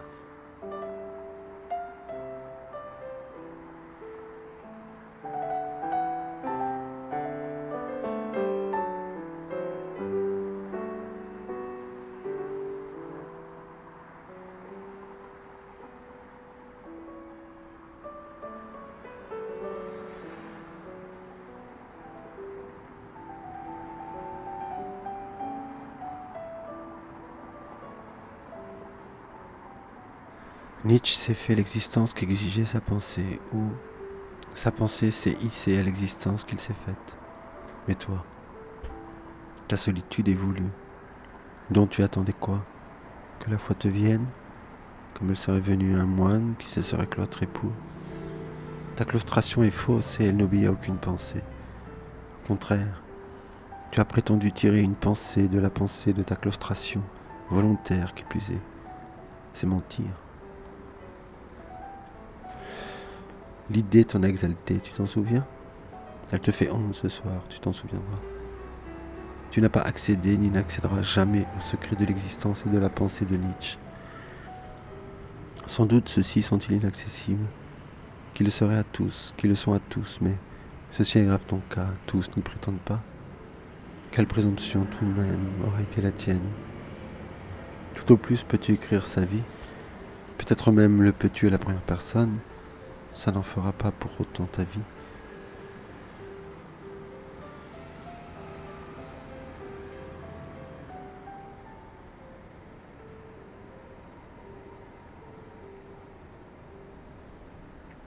Quel fratras à la fin as-tu formé là, te dis-tu?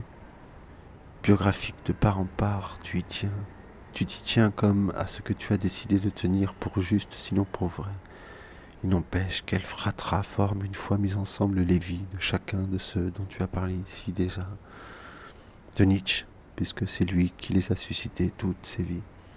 Et comme à sa suite, de Lou, de Johnson, de Tolstoï et tant d'autres. Les œuvres seules survivent. Elles seules le doivent, pense-t-on, dit-on. Tous le disent, sur tous les tons, et rien. D'ailleurs, ou presque rien ne le dit conditions, ni des circonstances dans lesquelles elles sont nées, desquelles elles sont nées, auxquelles elles ont survécu, peu importerait à la fin, comme si les œuvres étaient faites pour que les existences s'effacent aussitôt, disparaissent, et les vies avec avortent, comme s'il n'y avait qu'aussi peu que possible de lien entre les unes et les autres.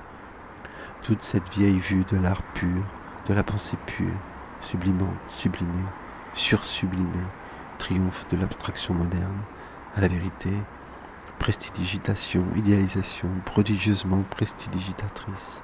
Mais prestidigitation ne convient pas, ne suffit pas. Transsubstantiation à proprement parler, transsubstantiation entière et sans reste, laquelle rend à l'esprit, restitue à l'esprit à la fin ce qui n'appartenait pas moins encore aux vies, que dis-tu, qui appartient encore d'abord et aux vies toujours, répétant encore et toujours l'imperturbable transsubstantiation chrétienne, chrétienne puis freudienne, les mêmes en somme, du plomb, de la pulsion dans l'or de l'art, dans l'or de l'âme et de l'art, c'est la même chose. Parce qu'il n'y aurait d'or et d'art que de l'âme, parce qu'il n'y en aurait, pour ainsi dire, pas du corps et des vies, lesquelles seraient aussitôt de trop dans l'histoire de l'art et de l'âme.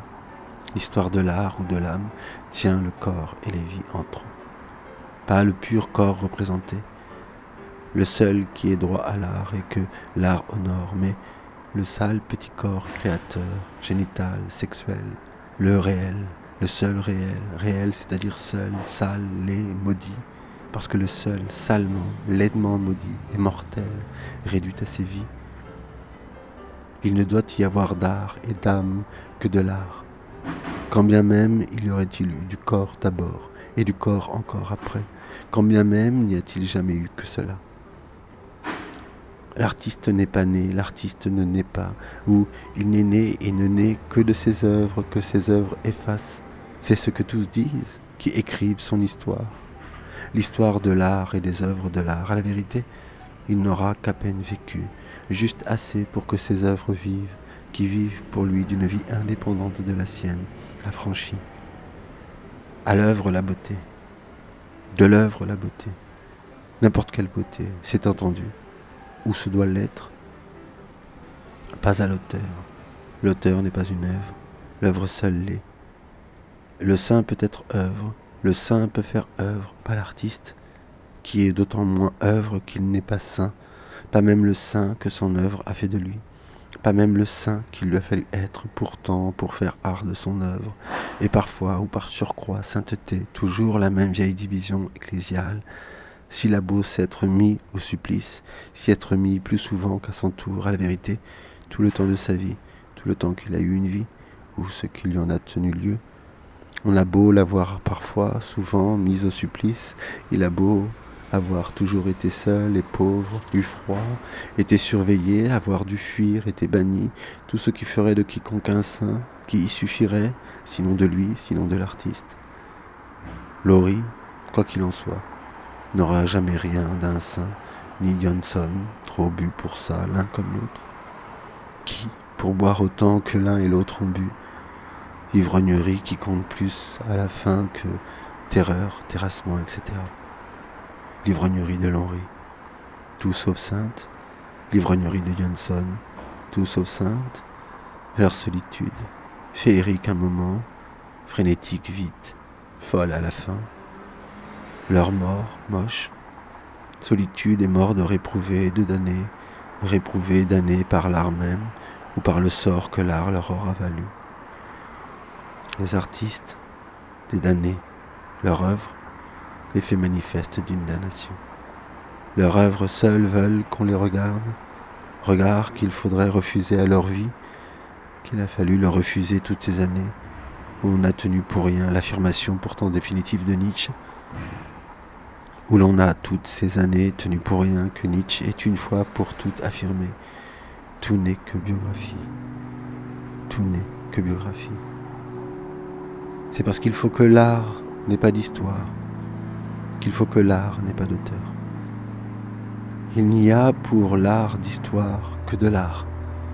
Toute l'histoire que l'histoire oppose à l'art salit, souille, avélit l'art.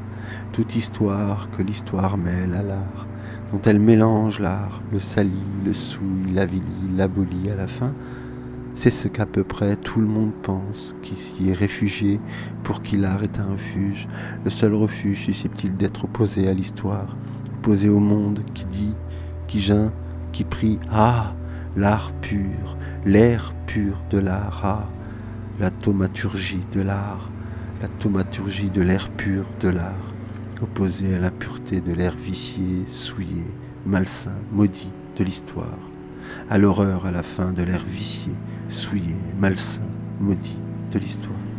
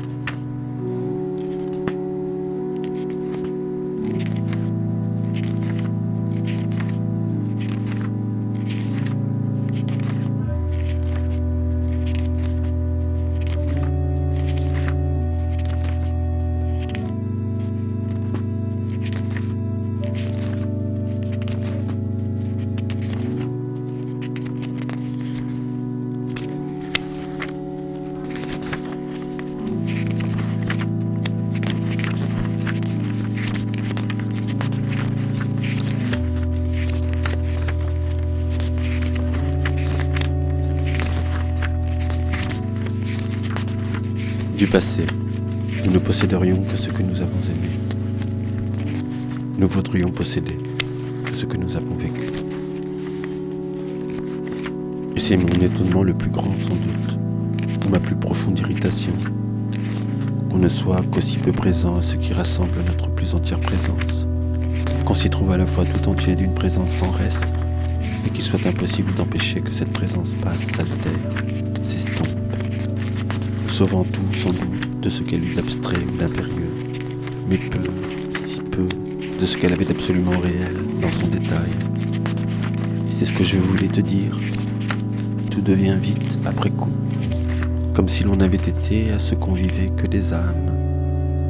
Nos corps y étaient sans doute, et tout dépendait de ce qu'ils y étaient. Qu'ils aient été tout entiers dans cette première étreinte, étreinte de pur salut, comme ils le firent dans la nuit qui suivit, et cependant, si je repense aujourd'hui, je ne sais plus rien de ce que nos corps ressentirent alors, et tout, sans doute, de ce à quoi nos corps n'étaient pas indispensables. Mais les âmes, si.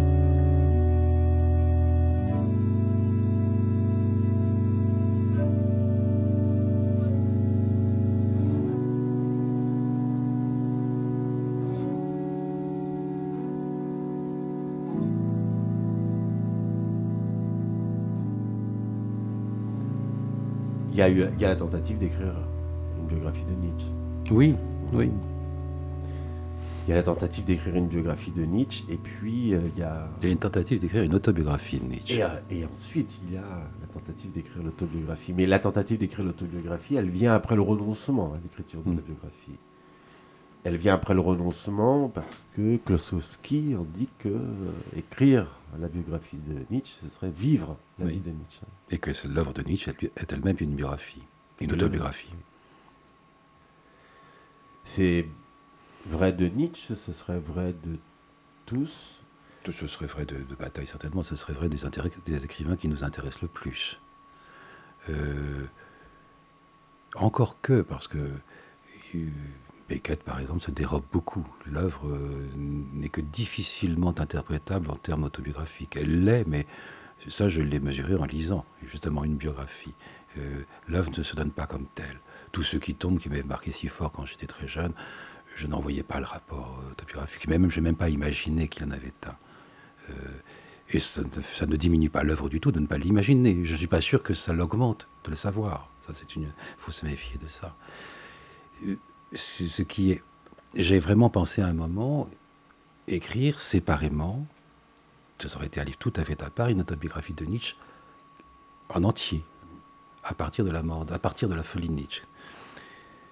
J'ai renoncé moi, à cette forme-là aussi, et il m'est apparu qu'il fallait absolument que ce soit là. Mais ça, c'est un processus de stratification qui a été assez long quand même. Des choses qui n'étaient pas faites pour être là, dont je n'imaginais pas qu'elles allaient pouvoir s'y trouver, dont je n'imaginais pas même qu'elles allaient pouvoir s'y trouver bien, et avec, avec sens et cohérence, s'y sont trouvées, euh, rapportées, euh, dans un grand désordre dans mon, dans mon cerveau. Je ne sais pas pourquoi cette succession des séquences, pourquoi c'est... Bon, ça c'est Godard, si, tu veux. On, se tutoie depuis toujours, on se tutoie encore, pardon. Euh, on se...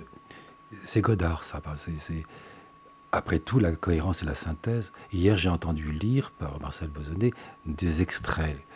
Euh, je ne voyais pas du tout où il se trouvait dans le livre. J'aurais été incapable de le dire. Moi, ce livre, je ne l'ai pas rouvert depuis un mois et demi que je l'ai. Je ne sais pas ce que, je pas ce qu'il y a dedans. Si j'entends, je me dis oui, ça je le reconnais, mais je ne sais pas où c'est, je ne sais pas pourquoi forcément c'est là.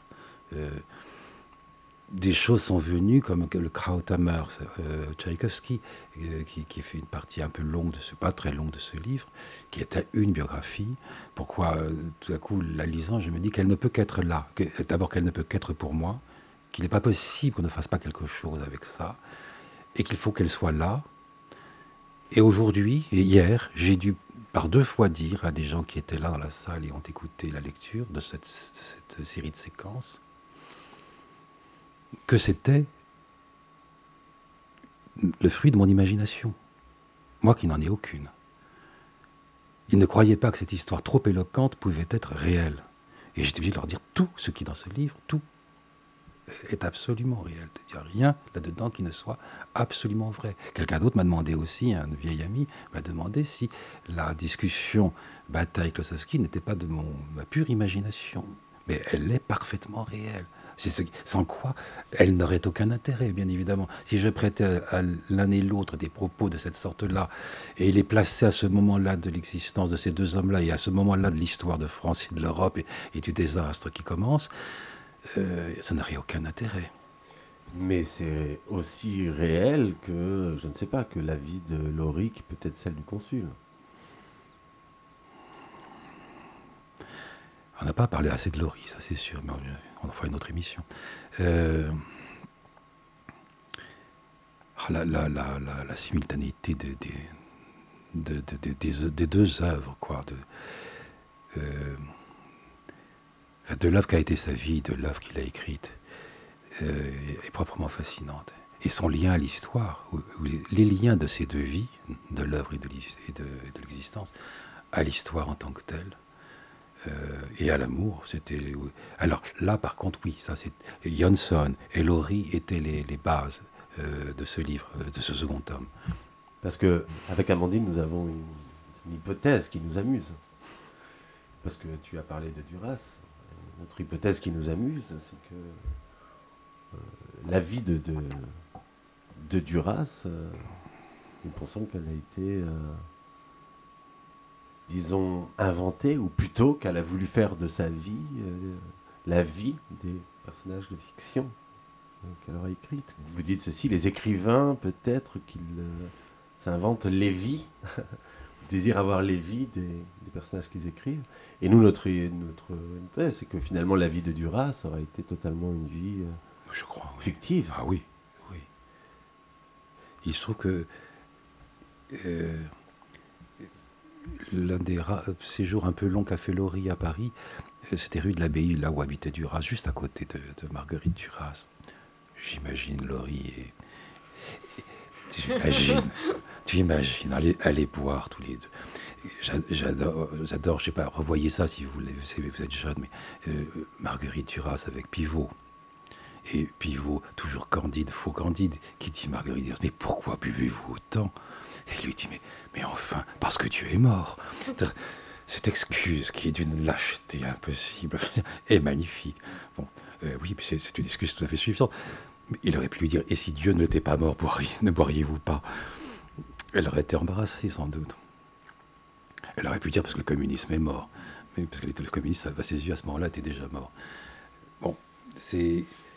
Oui, non, mais Marguerite Duras a totalement euh, fictionné son existence c'est une invention magnifique d'ailleurs qu'elle mm. a faite. Hein. Euh, j'ai eu peu de rapport avec elle, mais, mais même ça, elle l'avait fait entrer dans la fiction. Il est faux de dire qu'elle parlait d'elle à la troisième personne tout le temps, ça c'est non, bien entendu, mais, mais euh, je suis allé la voir à Trouville, c'est déjà tout à fait euh, bon. J'entrais dans, son, dans son cinéma, elle m'a reçu en bas, elle m'a présenté deux, trois actrices avec elle, qui avaient tourné pour elle. Bon, elle a toujours fait ça. C'est pour ça que cette question du vrai, finalement, c'est pas. Il s'agit pas de. J'entends, j'entends bien. J'entends bien en quel sens je considère en effet que c'est pas une question cruciale.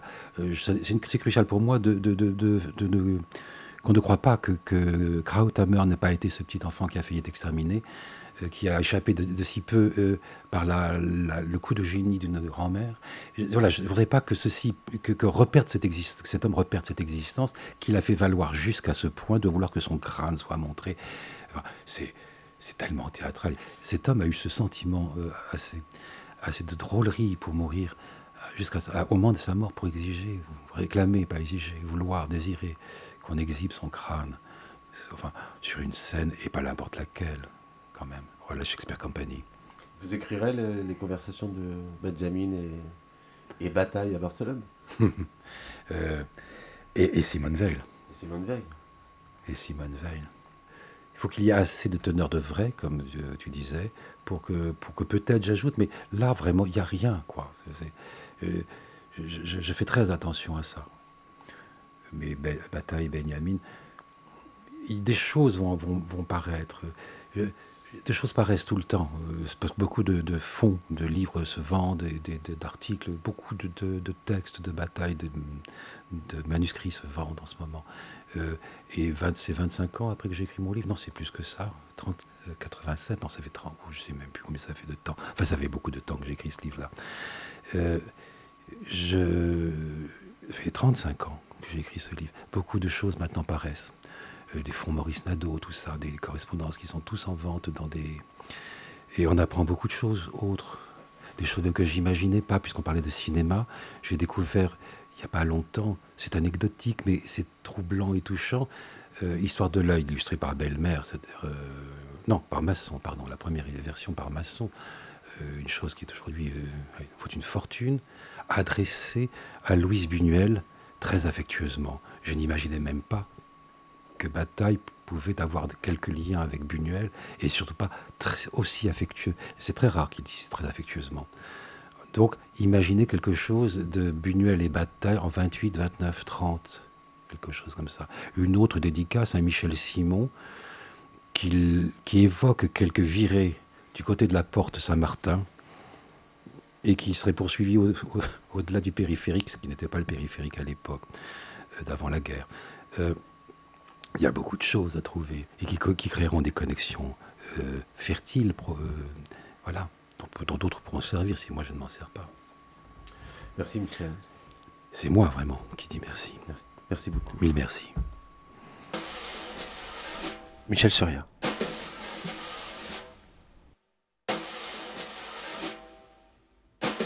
C'était un entretien avec Michel Suria, réalisé dans les studios de la radio Pinode, à la Générale, à propos de l'ouvrage Le monde des amants, suivi de L'éternel retour, publié aux éditions de l'extrême contemporain. La